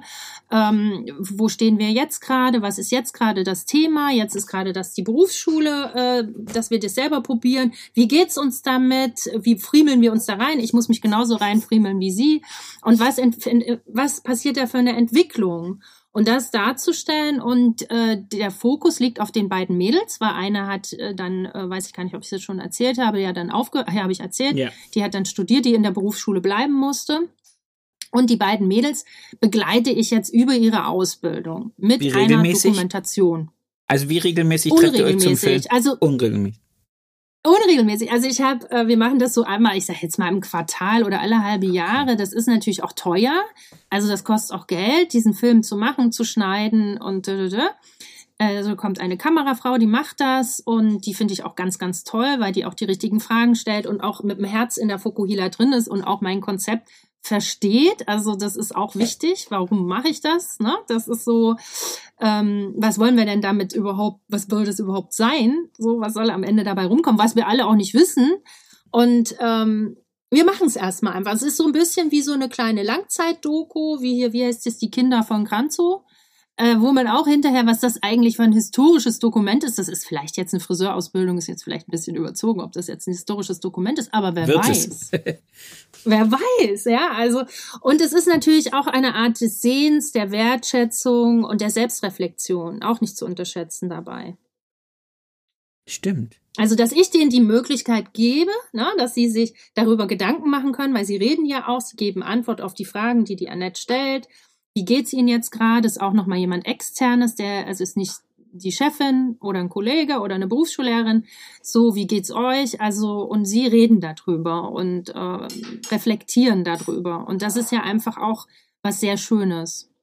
Ja, es kann ja auch darüber hinaus auch noch ein echtes geiles Werbevideo dafür sein, diesen Beruf zu erlernen. Also jetzt stell dir das vor, ich, genau. stell dir vor, du hast nachher da vielleicht, was weiß ich, eine Stunde Interviews über drei Jahre und und Filmausschnitte und du zeigst das für äh, Abschlussschulklassen, Realschüler, Hauptschüler, Gymnasialschüler in so einem Berufsbildungsunterrichtsdingens, dass du die einfach sagst, wir gucken uns ja, jetzt die hängt, Dokumentation also über die drei an und dann stellen wir fest so, oh, viel, viel Ja, das ist ja genau das. Ich habe das Eben, und ich habe das ja auch hier gemacht. Ich hatte diesen Girls Day begleitet früher schon, dass man halt wirklich, äh, das fand ich super, das war so eine Initiative, dass ähm, junge Leute, die sich für den Beruf interessieren, dass dann Experten hingekommen sind und den Beruf und die Voraussetzungen, die man haben sollte für den Beruf, dass man denen das äh, erzählt und dass der Beruf Spaß macht. Das ist eigentlich, das greift das Thema auf, ne? dass man halt im Prinzip das, wenn man wieder zurückspulen, die jungen Leute mit der Überforderung, was sie heute alles machen können, auch dann wieder sagen, okay, die Schule vermittelt es nicht, was Arbeitsleben bedeutet oder bestimmte Branchen bedeutet, ja. dann muss die Branche das halt selber machen. Und das ist ja auch irgendwie toll. Also wir können ja alle super davon in Schwärmen kommen, was wir alles Tolles machen. Aber das dann in eine Sprache äh, bringen, wo die jungen Leute das verstehen und wo man es wieder runterbrecht und auch wie, wie schwierig es vielleicht sein kann, oder wie die Mädels das auch sagen, durch dieses Tal der Tränen mal durchzugehen und dann fließen Tränen auch, äh, ja, wenn was nicht klappt. Nicht selten, aber sie wissen, dann kommt wieder das Erfolgserlebnis und sie gehen da bewusst durch und, und wollen das für sich beenden und sehen das, wie schön das ist, dann auch wirklich das durchgehalten zu haben. Und dann kommt wieder dieses Belohnen. Ja. Da sehen wir nicht nur die kleinen Likes und Herzchen belohnen, sondern sie selber haben was verstanden in der Ausbildung und können es auf einmal umsetzen und sehen, es wird besser. Und das zu dokumentieren, was das für ein Thema ist zum Thema Erfüllung und Sinn im Berufsleben, wo wir ja immer mehr hinkommen im New Work, zu dokumentieren und aufzuzeigen anhand der jungen Leute, ja, wie wertvoll, oder? Das ist eine echt coole Sache. Das ist eine wirklich coole Sache. Ja, ich bin auch Überzeugungstäterin. Ich mache nur Sachen, von denen ich überzeugt bin. Nein, aber das ist was, was man hinterher auch direkt dem Zentralverband an die, an die Backe klatschen kann und sagen kann, hier Leute. Ja, da kommt wenig ja. Feedback. Ich schicke das immer dahin. Ich schicke das ja auch zur Berufsschule. Ich schicke das auch zur Innung. Da kommt jetzt, äh, kommen jetzt nicht die Begeisterungsstürme. Ach. Vielleicht irgendwann mal. Doch, man muss einfach nur hartnäckig immer wieder Es ist auch Tür ein bisschen klopfen. unbequem. Weißt du, es ist ja auch so zu sehen, was, äh, wer will das schon? Wir wollen uns häufig feiern, in dem, wie geil wir alle sind mit unseren an Ego und aber zu sehen, was man irgendwie verkackt hat in den vergangenen Jahren oder dass man vielleicht nicht richtig kalkuliert hat und jetzt irgendwie hangelt oder äh, ist ja auch unbequem, fühlt sich nicht so gut an, ne? Zu sagen, ja. wie, wir haben doch das duale System für, für Friseure, was wollen wir denn noch mehr? Aber ja, dass das vielleicht Reform bedarf oder dass wir da neu hingucken, wie wir uns auch selber reflektieren müssen und hingucken müssen. Das ist ja ein gesellschaftliches Thema, finde ich, für alles. Für alles, für Politiker, für alles. Das stimmt. Ich glaube nur, da bin ich letztens drauf gestoßen worden, auch von extern, dass der eine oder andere vielleicht nicht unbedingt seine Fehler vor die Nase gehalten haben möchte. Nö. Nee, um sich halt, um, um sich halt. Fehler zugeben. Ja, ja, aber äh, es geht ja darum, wir haben ja auch gestern gesprochen, dass es darum geht, dass wir ja irgendwie eigentlich so dieses Community-Dingens möchten und ich, nein, ich glaube einfach, wir, wir bestehen aus doch zu vielen Egos und das meine ich positiv Egos, weil jeder von uns ist ja eigene, sein eigener Chef, er hat sein Du hast jetzt nicht deinen Namen draußen dran stehen, aber du hast deine Philosophie und deine Werte da drinne. Das heißt, das ist auch ein Teil deines Egos, wie der Laden ist. Und es ist gut so, wie du das entschieden hast, wie ich das entschieden habe. Und andere haben es anders entschieden und wollen dann vielleicht nicht sehen, dass es andere für sich besser oder cleverer entschieden haben. Macht das Sinn? Ähm, das ist doch, ja, das macht total Sinn. Das ist doch ein, eine Sache der Notwendigkeit. Ne? Also wenn wir damit gut laufen, also wenn wir damit kein Pain, keinen Schmerz haben, warum sollten wir uns verändern? Also, und es ist eine Sache der Persönlichkeitsstruktur, seiner eigenen Anspruch, seiner eigenen Neugier, sich diesen Themen zu widmen oder so weiterzumachen wie bisher. Lief doch gut. Also es hat was mit der eigenen Persönlichkeitsstruktur zu tun und dann aber auch mit der Notwendigkeit, was verändern zu müssen. Also es kommt jetzt was im Beispiel. Ich hatte ähm, ähm, ähm, ähm vor 15 Jahren einen Bandscheibenvorfall, HWS, der Arm war gelähmt, mein Schneiderarm. Ich schneide am liebsten Haare. So, also es war eine Sache, ich schubste äh, kurz an der Berufsunfähigkeit vorbei. Hat mich äh, in ein anderes Denken gebracht, weil ich habe dann jede Woche meine Kunden angerufen und habe gesagt, jetzt gerade auch wieder, nächste Woche geht's wieder, nächste Woche geht's wieder. Ging aber nicht mehr. Der Arm war immer gelähmter, immer gelähmter, immer gelähmter, musste operiert werden, habe jetzt eine Prothese da drin wurde wieder zusammengedübelt, yippie, yippie, yay. Kann weiter arbeiten, musste aber sehen, dass ich was verändere. Kann vielleicht nicht mehr 40 Stunden am Stuhl stehen, gehe mehr in das Unternehmertum rein. Also es hat viel verändert, so für mich persönlich, aus diesem Schmerz heraus, was ich vielleicht vorher nicht gemacht hätte. Also der körperliche Schmerz und andersrum kann es natürlich auch der Schmerz sein, dass man auf einmal seine Gehälter und seine Kosten nicht mehr stemmen kann, dass einen die Mitarbeiter weglaufen. Es kann äh, alles Mögliche an Schmerz sein, was uns Unternehmer halt, was den Anspruch eines Unternehmertums in unserer Branche noch mal mehr ausmacht, äh, mhm. um was zu verändern. Aber warum sollte man nicht vielleicht, bevor dies passiert, also auch in diesen, wo, wo ich sage, bestimmte Fehler in den Nullerjahren, die ich heute, die man sich heute nicht mehr erlauben kann und die ich mir heute auch nicht mehr machen würde, auch dazu sagen, in deinem Podcast ein super Format, darüber zu reden und diese Fehler vielleicht anderen vermeiden, dass sie das halt nicht machen. Also ich habe jetzt eine Mitarbeiterin, die fängt jetzt im März einen Betriebswirt an und den hätte ich auch gerne mal vor meiner Selbstständigkeit äh, machen sollen. Ja, weil als nein, ich angefangen habe zu kalkulieren, äh, hatte ich eine Schieflage. Als ich mir einen Coach genommen habe, äh, war ich sehr aufgelöst, weil es lief gerade nicht gut. Ne? Also so. Ja, natürlich. Ja? Wobei ich jetzt, ich habe das für mich auch immer mal wieder auf dem Schirm gehabt und ich war auch während der, der, der, der, der Selbstständigkeit jetzt auch zwischendurch wirklich immer mal an dem Punkt, wo ich gedacht habe, ah, vielleicht mache ich das, weil in Erfurt, das möchte ich kurz dazu sagen, gibt es das als Fernkurs. Also, falls ja. du Heimweh hast, man kann das im Bindersleben an dem Berufsschulzentrum, die bieten das sogar und die Handwerkskammer Erfurt bietet das sogar als Fernkurs an. Da muss man, glaube ich, nur eine Handvoll Tage äh, vor Ort sein und ansonsten kann man das als E-Learning machen. Und dann habe ich mit Unternehmern, also ich neige ja dazu, meine Kunden zu fragen, was sie beruflich machen und von denen auch zu lernen. Und ich habe so ein paar Unternehmer gefragt und die haben dann alle gesagt, Sebastian, überleg dir, was du alles in diesen betriebswirtschaftlichen Ausbildung beigebracht bekommst und was du nachher dafür für deinen Salon wirklich brauchst und ob es nicht fast einfacher und sinnvoller ist, dann genau für diese Themen, die dich in deinem Salon umtreiben, in denen du Hilfe brauchst oder Unterstützung brauchst, dir dann nicht die Unterstützung einfach dazu einzukaufen oder dich dahingehend weiterzubilden, anstatt dieses ganze betriebswirtschaftliche Thema zu machen. Ich bin jetzt 42, werde es jetzt nicht mehr machen. Nicht, weil ich irgendwie geistig nicht mehr imstande bin, mich auf sowas zu konzentrieren. Aber ich glaube, es würde meinen unternehmerischen Erfolg nicht um so viel nach oben potenzieren, ähm, wenn ich das komplette betriebswirtschaftliche Studium habe, wie wenn ich für die Themen, die ich weiß, die bei mir Thema sind, mir Unterstützung hole. Nee, auf jeden Fall. Da bin ich äh, total bei dir, dass das sehr äh, individuell sein sollte, wie das zu dir und deinem Unternehmen passt. Und wenn ich jetzt über Fukuhila rede und äh, die Geschichte der Fukuhila, wo wir ja immer noch heute den 23. Geburtstag feiern, ähm, gab Haben es wir halt, das erwähnt, ähm, dass heute dein 23. Geburtstag ist? Nicht, dass wir das unterschlagen. genau. Wir machen hier heute an einer Geburtstagsfeier nebenbei noch einen Podcast. Ja.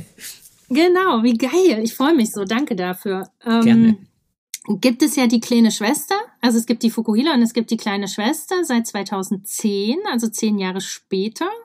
Und die kleine Schwester gibt es auch, äh, beziehungsweise gibt es eigentlich ausschließlich, weil der Hauptstandort auf der Kastanienallee in Berlin-Prenzlauer Berg ähm, sich von der Miete zu dem Zeitpunkt auch wieder verdreifacht hat. Äh, sprich, also wenn ich von heute ausgehe, von vor 23 Jahren, zahle ich an diesem Standort das Zehnfache der Miete.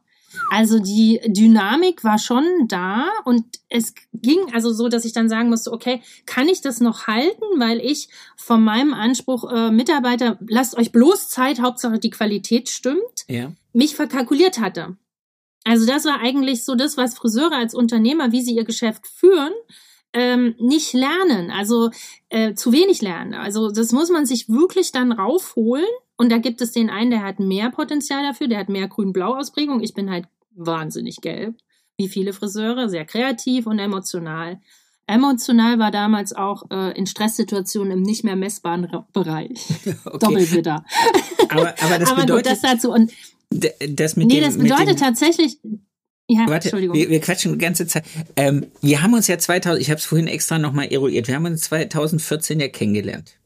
Ich habe extra mhm. nachgeguckt. In London, weil wir ja beide von Sassoon unterwegs waren und vom Weller. Mhm. Und also Sassoon war es, die, die Sassoon-Gruppe, genau. Mhm. Genau. Das heißt, du bist ja sowieso so ein pingeliger Haareschneider, wie ich wahrscheinlich auch.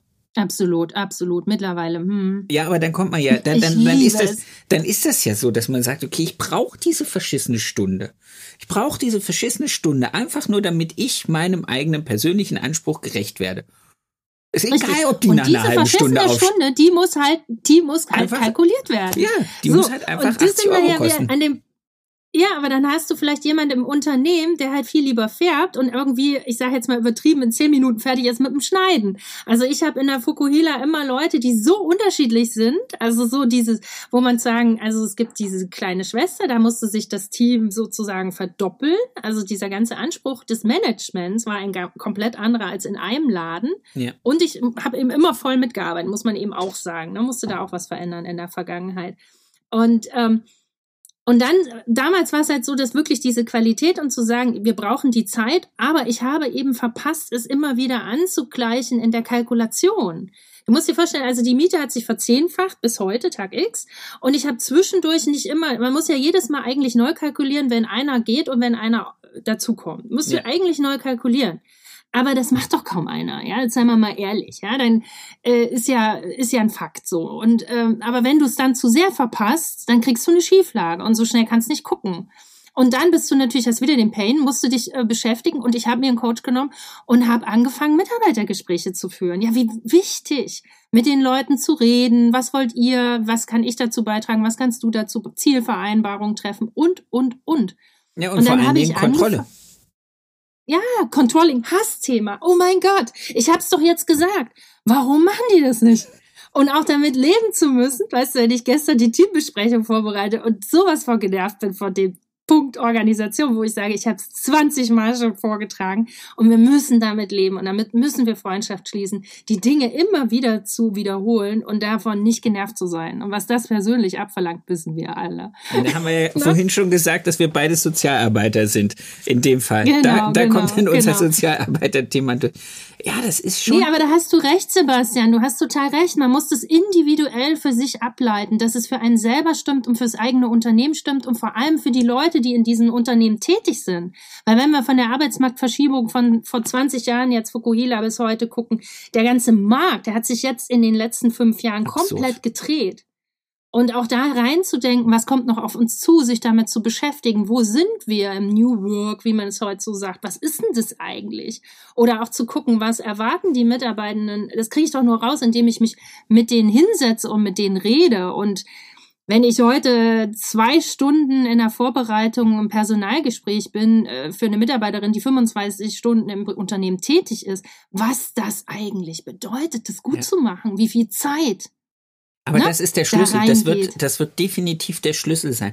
Alle, die das, und ich habe jetzt, du bist jetzt, glaube ich, die fünfte oder sechste in dem letzten halben Jahr, mit der ich auf dieses Thema komme.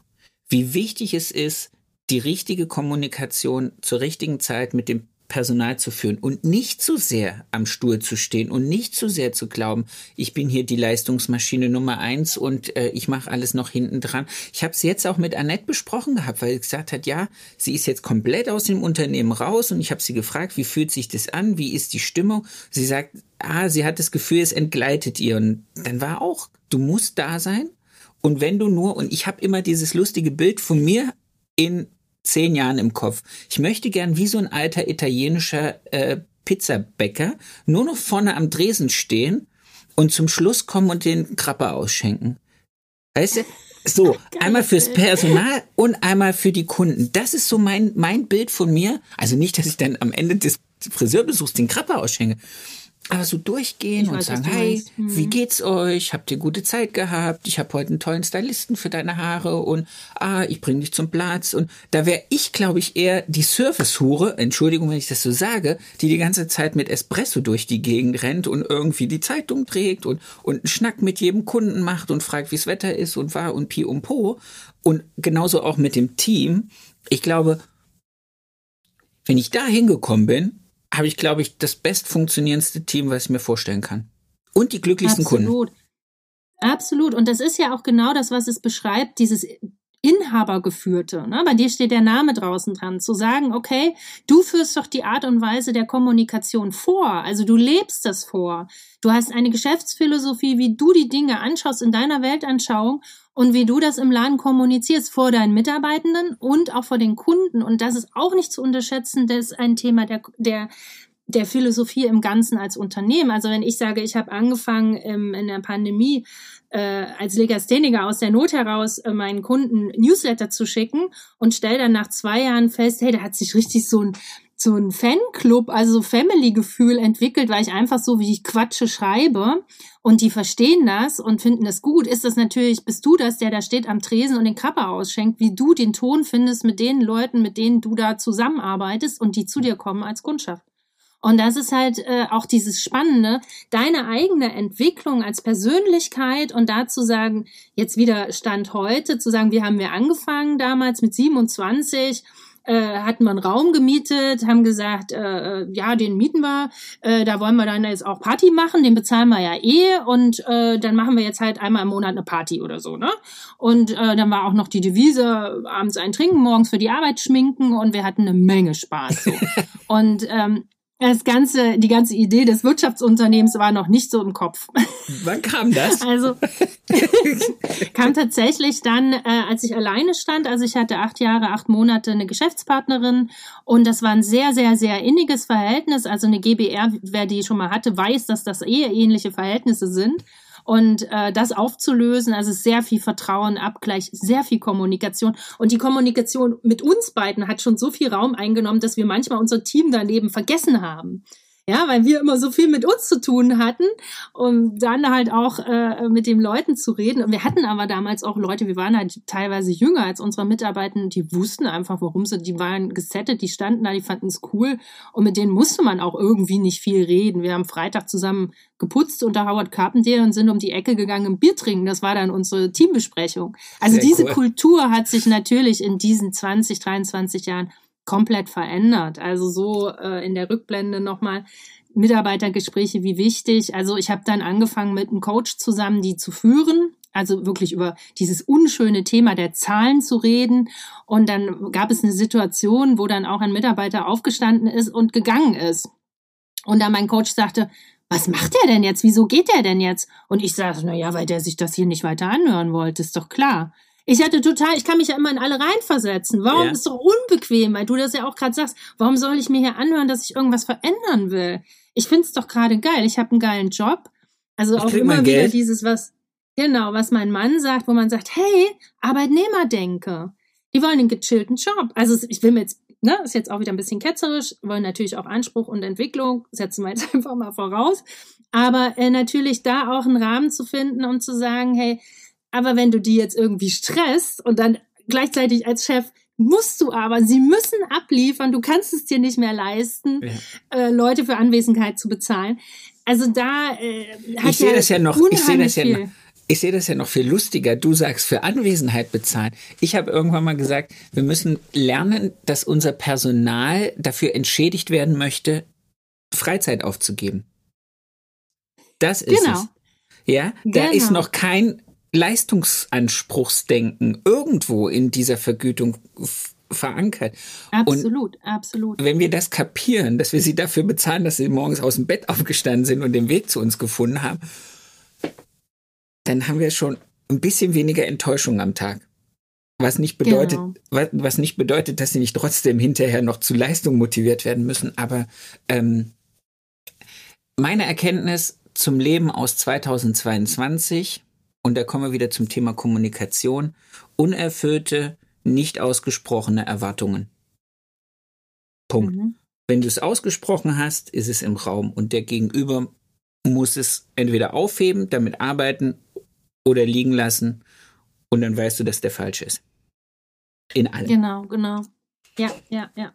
Und auch das äh, zu sagen, an welchem Punkt, also ich war ja dann immer, ich habe, also mein Ziel ist es, äh, Leute nicht mehr durchs Ziel zu tragen. Also das ist jetzt Das ist auch nicht gemeint. deine Aufgabe. Als nee, Chef. aber das habe ich immer gemacht. Ich habe da gerüttelt und geschüttelt und du guck doch mal und weil ich aber auch erstmal kapieren musste, so ticke ich. Und du, ihr kennt doch alle, die schließt nicht von euch auf andere. Also es ist meine Persönlichkeit, meine Neugier, mein Anspruch. Und jemand anderes ist vielleicht von seiner Persönlichkeit und seinen Lebensmotiven ganz anders aufgestellt und hat ganz andere Voraussetzungen, versteht einfach gar nicht, was ich will. Also es ja, ist ja äh, auch, auch da wieder als, Kommunikation. Ja, als Anspruch. Ja? Vielleicht ist auch, vielleicht reicht ihm das auch oder ihr, morgens einfach zu kommen, genau. zu sagen, ja, okay, ich performe auf der Höhe, dass ich, was weiß ich, gerade so meinen Umsatz soll erreiche. Vielleicht auch eher, wenn ich jetzt meine Urlaubs- und Krankheitstage dazu zähle, liege ich ein bisschen drunter. Hm. Aber mir ja, tut keiner weh. Das mich jetzt gerade, Sebastian. Du machst ja keine Provision, hast du gesagt. Ne? Ja, genau. Du zahlst hohe Grundgehälter, machst keine Provision. Also wenn du diese Gespräche machst, hast, redest du aber trotzdem über Zielvereinbarung, ja. also dass es Jeder eine, eine Umsatzpflicht gibt? Ja, gibt es ja auch. Also äh, jedem, auch jedem Gehalt entsteht gegenüber einfach eine Umsatzverpflichtung. Und die können mhm. mir sagen, was sie verdienen wollen. Und dann gucken wir, was das für eine Umsatzverpflichtung ist. Und dann kriegen sie es halt auch gesagt. Und die kriegen auch gesagt, Leute, ihr leistet drunter oder ihr leistet drüber. Hast du schon mal nach unten ein Gehalt korrigiert? Äh, nein, aber das hat sich dann meistens in einer Arbeitsplatzwechsel geändert. Weil also, das muss man ja sagen. Was hat man für Tools, irgendwie darauf Einfluss zu nehmen? Ne? Also wenn wir jetzt mal von ja, Berlin nochmal reden ich, als Standort.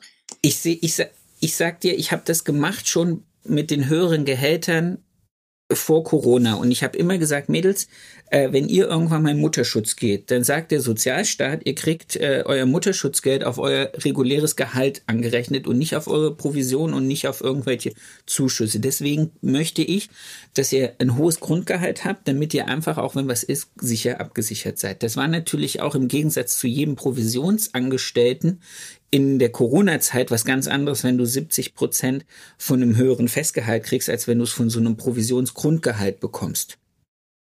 Da sprechen wir gerade ein sehr spannendes Thema an. Das haben wir gestern auch schon kurz angesprochen.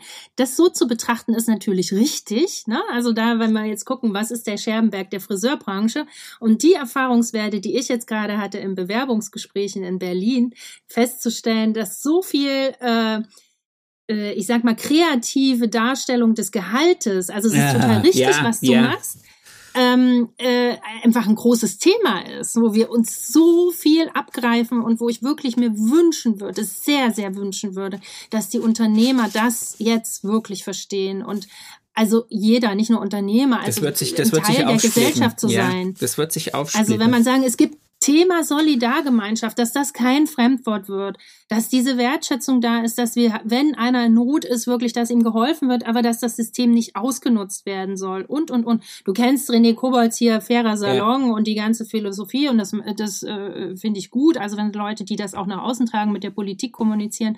Aber als allererstes müssen wir das natürlich vom Verständnis klar haben und dann den Mitarbeitenden erklären, wie du es ja gemacht hast, was du gerade sagst, ne? wo man sagt, ich habe auch Grund, Grundgehälter, habe jetzt gerade mal den Lohnfaktor ein bisschen nach unten geschoben, damit die jetzt Inflationsausgleich habe ich auch gezahlt, aber eben auch das ein bisschen ausgleichen können über Provision, aber denke auch, das stimmt für mich als Unternehmen nicht. Das habe ich jetzt ja. mal kurzfristig gemacht und ich probiere halt selber auch Sachen aus und habe dann auch mal äh, Kursänderungen wieder, wo ich merke, war ein Versuch und jetzt auch. machen wir es aber Genau, ich lerne daraus. Also ich äh, ich habe auch letztens Warte ganz kurz, ich habe letztens erst mhm. auf Anraten von der Kollegin, ähm, weil ich da wieder ins, ins Grübeln gekommen bin und dann habe ich ins Team gefragt, habe gesagt, okay, bis zur nächsten Teambesprechung, die ist jetzt diese Woche Freitag, geht alle mal mit dem Gedanken schwanger, das System, was wir haben, gegen eventuell ein Provisionssystem wieder einzutauschen, wo wir ja gucken könnten, was sind Provisionen. Es muss ja nicht immer nur Geld sein, es kann ja auch sein, dass man sagt, okay, jede, jede äh, Umsatz Zielerreichung am Ende des Jahres bedeutet für mich, du kriegst einen Tag mehr Urlaub, weil ich glaube, davon hast du jetzt nicht mehr, aber das ist, glaube ich, ein höherer Motivationsfaktor als das Thema Geld. Weil Geld ist und bleibt sechs Wochen lang für die Leute irgendwie Motivation und dann haben sie es das zweite Mal auf dem Konto und dann ist es normal. Dann ist mhm. es auch ausgegeben, gedanklich und auch weg. So, und dann mhm. ist es irgendwie, ja, okay, jetzt habe ich 100 Euro mehr gekriegt oder 150 Euro mehr und in acht Wochen so oh, hm, Wertschätzung so, hey, haben doch mehr Geld bezahlt, so, ach so, ja, stimmt ja. Ist das erst acht Wochen her? Ja, ist erst acht Wochen her. Genau, und das ist halt das Spannende, also da auch zu gucken. Deswegen denke ich, das ist auch wieder was, was jeden unterscheidet. Der eine hat eben die Motivation über Geld aus äh, unterschiedlichsten Gründen, weil er eben auch Prestige vielleicht hat, braucht bestimmte äh, ne, Sachen, wo er sagt, ja. Klamotten und und und. Der andere sagt, nee, ich will lieber mehr Urlaub haben und mehr darin investieren und das auch mit den Mitarbeitern zu besprechen, was ist denn das, was dir wichtiger ist? Ja? Und da auch zu sagen, okay, Arbeitszeitmodelle sind ein Thema und, und, und. Und das braucht halt einfach die Zeit und das kann sich auch verändern. Auch wenn du denkst, ja, ja wieso, der wollte doch immer mehr Zeit haben. Auf einmal denkt er, uh, ich bin umgezogen, jetzt brauche ich mehr Geld. Also ist ja ganz logisch, ne, da auch immer wieder auch dran zu bleiben und zu sagen, okay, verstehe ich total. Also dieses Grundverständnis, auch zu sagen, ähm, man soll ein lebenswertes Leben als Friseur führen. Ja. Das sage ich auch meinen Kunden bei Preisanpassung immer und immer wieder und fordere auch meine Mitarbeitenden auf, das bitte auch zu kommunizieren. Ne? Ähm, Entschuldigung. Alles gut. Und dann aber auch zu sagen, okay, ich muss es umlegen am Ende des Tages. Ich muss es, ähm, also ich kann es nicht, ich bin kein Hilfsverein, also äh, Sozialverein, wo ich sagen kann, wir, wir spielen mal mit diesen Gehältern. Es muss ganz faktisch dargelegt werden, wenn du jetzt die Auswertung hast in den Gesprächen, was haben wir denn am Ende noch ein Druckmittel? Ne? Also jetzt, jetzt mal ganz ehrlich, ähm, das wird spannend die nächsten Jahre. Also ich sehe da, ähm, wie sich, ne, also wenn man jetzt sagt hier in Berlin, ich hatte jetzt das Vergnügen, mehreren Bewerbungsgespräche führen zu dürfen. Und natürlich sind die Mitarbeitenden sich das auch bewusst, dass sie einen Wert haben oder der Wert sich jetzt nochmal anders darstellt als vielleicht vor fünf Jahren. Und äh, wenn es über Gehaltsverhandlungen geht, da natürlich auch aufgerufen wird. Was, was grundsätzlich so ist der Markt, ne? Ist ja legitim. Und dann aber auch abzuleiten, okay, dafür musst du aber das und das und das äh, performen und einbringen. Ja, das sind mal so Fragezeichen. genau, also dann auch immer wieder jetzt in der Vorbereitung der Teambesprechung, wo ich immer wieder, ich überfordere meine Leute, ne? also ich setze immer wieder voraus, dass das eine mit dem anderen im unmittelbaren Zusammenhang steht. Und dann sagt mein Mann immer, der, der hält mir immer so ein, der gibt mir immer, haut mir immer ein so in die Kniekehle, also von wegen hier Arbeitnehmerdenke und ähm, das überfordert die oder was kriege ich denn dafür, wenn ich das und das mehr mache in der Selbstverantwortung, meinen Plan so zu bespielen, dass am Ende des Tages mein Gehalt erwirtschaftet ist. Das sind auch alles so Sachen. Will ein Mitarbeiter sich am Ende nicht beschäftigen, sagen nee. wir es mal so ganz ehrlich, ne? Das ist Haben aber auch, das ist so ein Punkt, wo ich sage ja und nein. Ich glaube auch, dass das unsere Aufgabe ist als Unternehmer, das Unternehmen für Kunden so attraktiv zu machen, dass sie sich nicht die Gedanken drüber machen müssen, wie sie Kunden bekommen. Also das finde ich ist auch so ein bisschen unsere Aufgabe. Natürlich dürfen sie das, was an Kunden reinkommt, so geil bedienen, dass sie einfach alle sofort zu Fans werden und auch dann wieder den betriebswirtschaftlichen Teil zu gehen, zu sagen, hey, dir hat's gefallen, sei so gut, nimm am besten gleich in sechs Wochen den nächsten Termin mit, weil wir sind so gut ausgebucht, es kann sein, wenn du deinen Wunschtermin möchtest, können wir ihn dir nicht kurzfristig anbieten, um die Leute dann einfach an das Unternehmen zu binden. Da gibt es ja auch Spielmöglichkeiten. Aber ich glaube, wir müssen auch lernen in unserer Region, und da ist Vokuhila ja natürlich auch Prestige, äh, einfach auch äh, so, so eine eigene Marke zu sein. Wo die Leute entweder sagen, okay, ich gehe definitiv in keinen Laden, der Vokuhila heißt, weil ich möchte so nicht aussehen. Oder Leute, die sagen, hey, ich bin so gespannt, was ich da drinne kriege, was mich da erwartet, dass ich da rein will. So. Und das müssen wir lernen. Wir müssen lernen, das Unternehmen, was wir sind, für Kunden und für Mitarbeiter so interessant ist, und das ist unsere Aufgabe, dass wir den geile Gehälter zahlen können, weil wir ein geiles Preis-Leistungssystem anbieten können, dass es Kunden und Personal geil finden. Das ist, so sehe ich meine Aufgabe im Moment.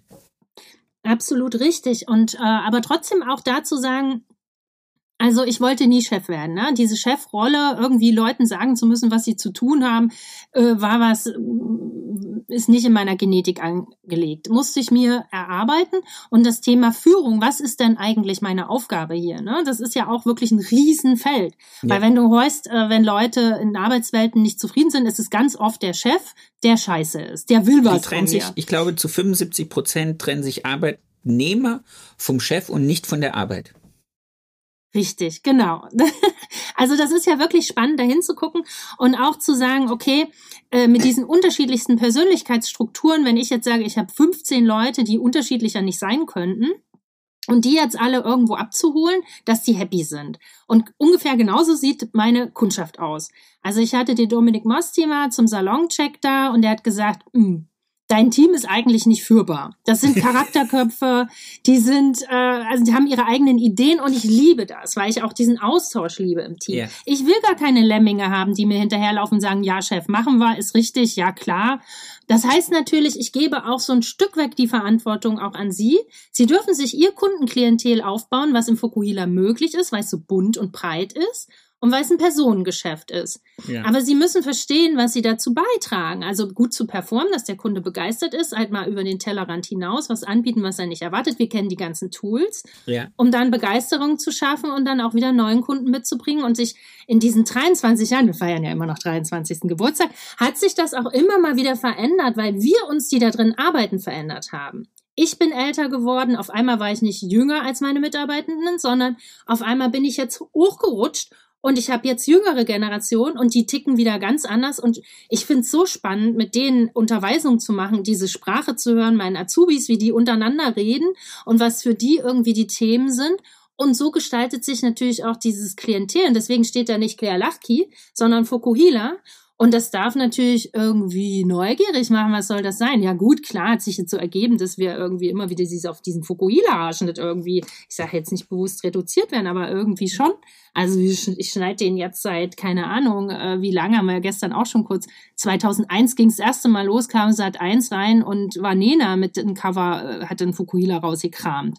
Also so äh, wieder abgewandelt. Ne? Also es hat sich genauso wie dieser Haarschnitt hat sich im Prinzip dieses Team, auf einmal waren wir zwischendurch mal ein alter Laden mit alten Friseuren drin. Dachte ich, ach du Scheiße, jetzt müssen wir mal. Jetzt seid ihr wieder absolut on vogue. Ja, und dann hat sich das wieder so verändert. Und das ist ja äh, äh dieses total Spannende, dass es dafür, glaube ich, überhaupt gar keine Antwort gibt sondern wirklich auch immer wieder zu schauen, äh, wo steht man jetzt und was verändert sich jetzt. Und das verändert sich halt immer schneller. Ne? Also zu, zu diesen Geschäftsführung, Führung und wie wir selber jetzt irgendwie mit den Leuten kommunizieren. Und ich war so erschöpft. Zwischendurch hatte ich zweimal einen Burnout und habe gedacht, ich kann nicht mehr, ich schmeiß einen Schlüssel weg. Ne? Ja, wirklich. Weil dieses mich überfordert hat, äh, die Dinge, die ich anfasse, gut zu machen und wie ich das in meine Struktur, in mein Zeitmanagement unterbekomme und dadurch immer eine Unzufriedenheit war, die hatte den Glaubenssatz, das schaffe ich nicht. Ich schaffe das nicht mehr. Mein armer Mann, der muss sich das Gejammer hier immer anhören. Ich schaffe das nicht und das muss ich noch und das muss ich noch und das muss ich doch auch noch. Und ähm, dann habe ich wirklich gemerkt, diese Erschöpfung und diese Selbstzweifel, die daraus herrührten, äh, kam, dass ich dachte, ich muss das alles alleine lösen. Bis ich diesen Glaubenssatz für mich irgendwie überschrieben habe, also auch mit Prozessen und dü, dü, dü, wer dafür offen ist, ähm, Theta Healing zum Beispiel, ich muss das gar nicht alleine machen. Also wir sind ein Team. Wir können das zusammen schaffen. Wir können das auch nur zusammen schaffen, weil was ja passiert gerade, es brennen ja reihenweise die Unternehmer aus. Ja. Darüber haben wir gestern auch schon gesprochen. Und dann auch äh, erstmal das Verstehen, also dass man das machen muss oder was ist unsere Aufgabe als Unternehmer. Und dann in der Art, wie führen wir, wie kommunizieren wir das, wen beziehen wir im Team für was ein, mit ein dass dieses, diese Arbeitsgemeinschaft äh, Fukuhila äh, noch weiter bestehen bleibt. Also nicht nur in der Anzahl der Kunden und der monetären äh, äh, Möglichkeiten, die am Ende des Tages in der Kasse sind, sondern auch über die Gesundung des ganzen Unternehmens im Mindset und über Arbeitswelt. Also über das, was die Arbeitswelt in Zukunft ausmachen wird, immer mehr und mehr. Sind wir wieder bei der Generation Z, die eben gar keine Bindung mehr ans Unternehmen haben, also die also dieses Erfüllungsthema viel stärker für sich ver verwurzeln, als, also wie du sagtest, diese Freizeit finanzieren. Es ist ja auch ein Thema zu sagen, okay, die Arbeit ist eine Zeit, die viele nicht mehr bereit sind in diesen 40 Stunden. Also wir reden jetzt, Vollzeit wird 30 Stunden sein, so demnächst mehr und mehr. Ist bei mir auch im Unternehmen. Ich sage aber auch immer, lieber jemand 30 Stunden voll als voll halb. Also so, ja. äh, dieser Beruf fordert ja auch, ne? Wir sind mit Menschen den ganzen Tag, wir sind in unterschiedlichen Kommunikationen, wollen uns weiterentwickeln, bla. Und äh, dann aber auch zu sagen, dass das in dieser Generation, die jetzt kommen, eben anders ist. Darüber brauchen wir jetzt nicht reden, das wissen wir alle. Und da auch wieder ein Verständnis zu entwickeln und den wieder einen Rahmen zu schaffen. Und dann auch wieder zu sagen, okay, ich gebe Leitplanken und es gibt Standards in der Fukuhila und es gibt meinetwegen auch Kundenavatare, Bei uns gibt es mehrere über diese Entwicklung. Und, äh, ist das Wort so lustig? Ich, äh, ich, fand das, ich fand mein Wort so toll. Ich fand, das ist eine coole ist Wortschöpfung. Ist doch richtig, nee. Nee, ist doch, ist doch, ist doch genauso wie Skalierung, ist doch ein Wort in der, in der, in der äh, digitalen Welt, wo, wo, wo man klar sein will, äh, was, was will ich erreichen als Thema Zielsetzung, ne? Was willst du ja. erreichen? Kappa ausschenken, finde ich super. Äh, was möchte ich äh, erreichen? Tatsächlich nicht nur gesund dadurch zu kommen, weil ich ein, zwei Mal schon die Erfahrung hatte, dass ich das Gefühl hatte, ich schaffe es nicht mehr. Und äh, was ist die Idee dieses Podcasts auch darüber zu reden, äh, dass wir aufpassen müssen und dass wir vielleicht wirklich schauen sollten, uns nicht gegenseitig zu torpedieren, sondern auch mal unterstützend auch mal zuhören, oh, was, was, das hat der, oh, das hat der, das war ich auch mal kurz davor. Ah, was hat er verändert? Ah, okay, MBSR-Kurs gemacht. Ja, könnte vielleicht für mich auch was sein. Also so Sachen irgendwo in den Austausch zu bringen, um äh, auch dieses Tolle, was wir ja haben, weil wir beschaffen, wir schaffen uns ja unseren Bereich selber. Also diese, diese Berlin jetzt wieder, ne? Also dieses Kranke dieser Stadt, dieses Schnelle, diese, wo viele Leute sind, sind natürlich auch viele äh, Chaoten, wie jetzt Silvester gezeigt hat. Und ähm, aber ich habe eben meine Glocke, ich radel zur Arbeit, ich fahre nicht mit Öffis. Ich sitze äh, da in einem Geschäft, wo die, die da hinkommen, sich meistens total freuen und mich zu sehen und sich noch mehr freuen, wenn sie rausgehen. Und es ist absolut positiv besetzt. Und das auch nach außen zu vermitteln, wo wir wieder bogen. Thema ja. Ausbildung, Sinnerfüllung, Generation Z. Wie toll ist unser Beruf?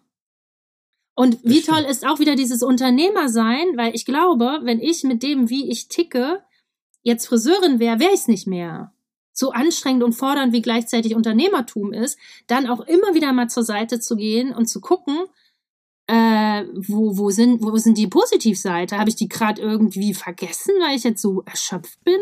Zack, Oder, das mal beiseite. Ja.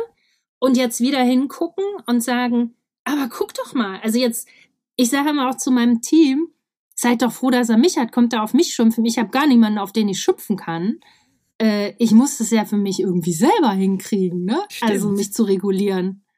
So, ja, das ist dann, ja, und aber das ist, glaube ich, auch der Grund, warum jetzt, wo du sagst, das ist, glaube ich, auch der Grund, warum so viele ausbrennen, weil wir sind oder viele von uns halt nicht die Möglichkeit haben, über Austausch, über sich mal rauszulassen, was alles nicht gut funktioniert oder wo sie überfordert sind oder wie auch immer, entweder mit Kollegen, mit Freunden, wie auch immer.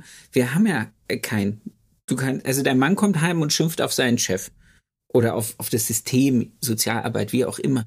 Deine Angestellten kommen heim und sagen, äh, Kunden waren blöd, äh, Claire war heute blöd, äh, so. Du gehst heim und schreist Bäume an wahrscheinlich. Es ist keine andere Möglichkeit. Und, und das ist, glaube ich, auch der Grund, warum dann. Ich gehe so singen. Viele, Du gehst singen, genau. Du gehst singen. Die, die anderen haben dann das halt nicht, fressen das in sich rein, haben keinen, mit dem sie reden können und sitzen dann da und fangen dann irgendwann mal an, nicht mehr über die Berge drüber gucken zu können, die an dunklen Wolken aufziehen und dann Schlimmeres passiert. Das meine ich doch, Sebastian. Deswegen ist das so gut, was du machst. Deswegen habe ich dich auch so gelobt, Weichert, weil dann auch mal offen zu sein in diesen Gesprächsrahmen, den du gibst und zu sagen, hey, ich hatte das auch, mir ging es auch mal eine Weile nicht gut und wie halt, was, was hat mir geholfen?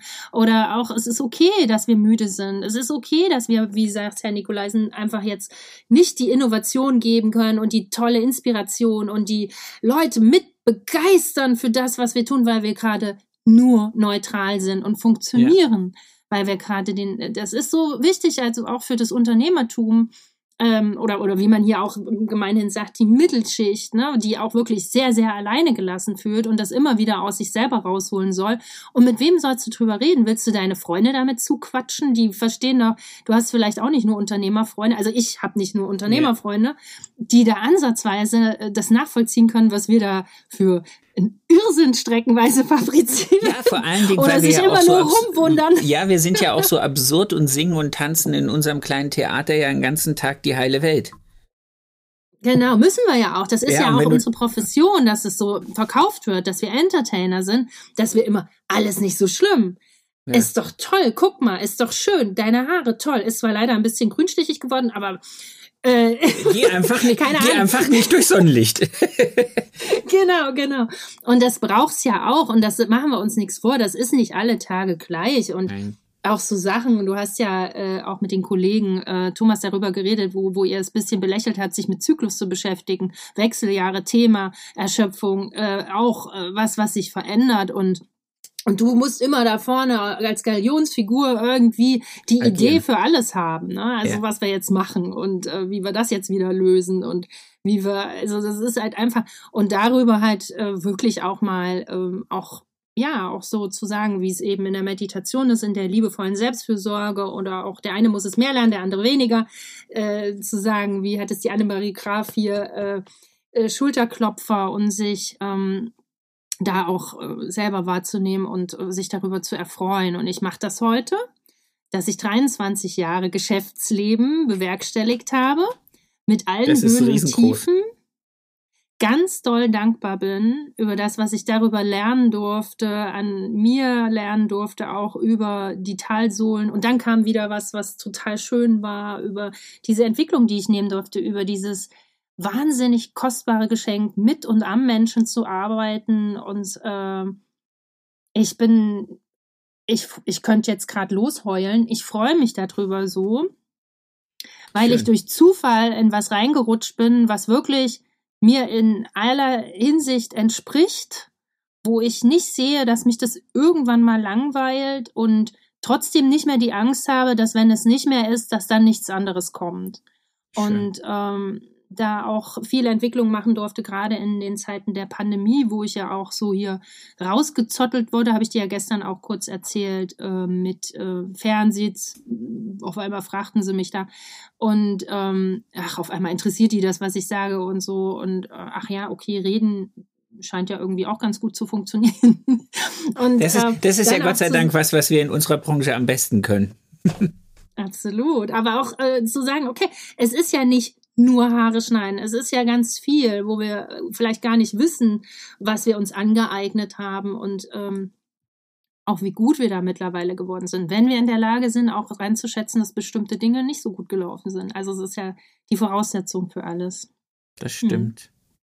Claire, ich gucke hier gerade auf meinem Wecker und sehe, dass wir eigentlich schon zwei Folgen zusammengequatscht haben. Ich werde dich jetzt noch äh, für die letzten vier Minuten, die mir verbleiben, bis ich wieder los muss, äh, noch die Frage nach deinem schönsten Kundenmoment stellen und dann werde ich dich aus diesem Gespräch in deine Salongeburtstagsfeier entlassen. Ja, okay. Oh, ist ja nicht so, dass das jetzt eine völlig überraschende Frage ist. Oder? und immer wenn du sie gestellt hast, habe ich gedacht, Gott, was soll das sein? Also Dazu, ich bin äh, natürlich immer noch am Kunden, um mich zu erden. Ich nenne es immer ein Erdewühlen und äh, es passieren natürlich täglich äh, wunderbare Momente. Es gibt manchmal so Aussagen, wo ich immer wieder denke, es musst du aufschreiben. Unter anderem war jetzt vor kurzem mal die Aussage, mitten im Haarschnitt drehte sich eine Stunde, eine Kundin zu mir um, schaute mir tief in die Augen. Claire, was mache ich, wenn du stirbst?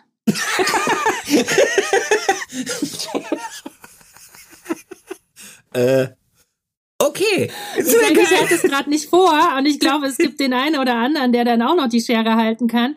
Oder halt noch einen Moment, das ist der allerletzte Moment. Das ist eine Kundin, die ich auch von Anfang an begleitet habe, die auch so eine Transformation über die 20 Jahre, ist ja auch Entwicklung bei Kunden, äh, von langen, äh, henna gefärbten, orangenen Haar ähm, irgendwann mit einem 2 Zentimeter Ansatz kam und sagte, schneid mir mal die Farbe raus, ich habe keinen Bock mehr auf diese Farbe.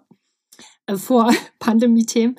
Und ich, oh wow, okay, machen wir. War natürlich kein Haarschnitt möglich, weil ich musste mit diesem Orange dann wirklich die Spitze so schneiden, dass das wirklich dann komplett weiß war. Also es war dann ja. einfach rappelkurz. Geil. Und sie prägte die, also ich muss, also ich schnitt und sie war ganz entspannt beim Haarschnitt, gucken ja die ganze Zeit in den Spiegel, bei uns gucken so noch in den Spiegel, wir brauchen ja auch den Spiegel zum Arbeiten und meinte dann, ich muss jetzt ganz viel reden, damit ich höre, dass ich das noch bin. Und das sind so Momente, da feiert, das geht in die Annalen ein. Das ist so geil. geil. Das hat sie dann auch in so ein Theaterstück mit eingebaut. Und was wir da halt machen, ist einfach nicht unwichtig. Vielen lieben Dank. Es war so, so schön. Es war so toll, dass wir gestern entschieden haben, das heute noch zu machen. Ich danke dir vielmals, dass wir es an deinem Geburtstag, an eurem Geburtstag machen durften. Und ähm, ich freue mich. Ich hoffe, wir sehen uns entweder, wenn ich, ich komme dieses Jahr nach Berlin. Ich werde dich besuchen, komme unangemeldet, werde ich in deinem Laden stehen und äh, mein üppiges Haupthaar kürzen lassen müssen. Und dann gehen wir einen Kaffee trinken. Das machen wir auf jeden Fall. Wir haben so viel zu quatschen, Sebastian. Es Offensichtlich. Unglaublich, wie schnell die Zeit vergangen ist. Und ich weiß gar nicht, was wir jetzt zusammengequatscht haben. Völlig den Überblick das verloren. Werden wir uns nachher einfach in Ruhe anhören. Oh ja. Ich danke dir. Es war schön, heute auf den Geburtstag mit dir darüber zu reden, weil ich selber nochmal damit reingehen konnte. Und das war heute mein Highlight. Du warst heute mein Highlight. Ich wünsche dir einen schönen Tag. Das wünsche ich dir genauso. Lass es dir gut gehen. Ciao. Tschüss.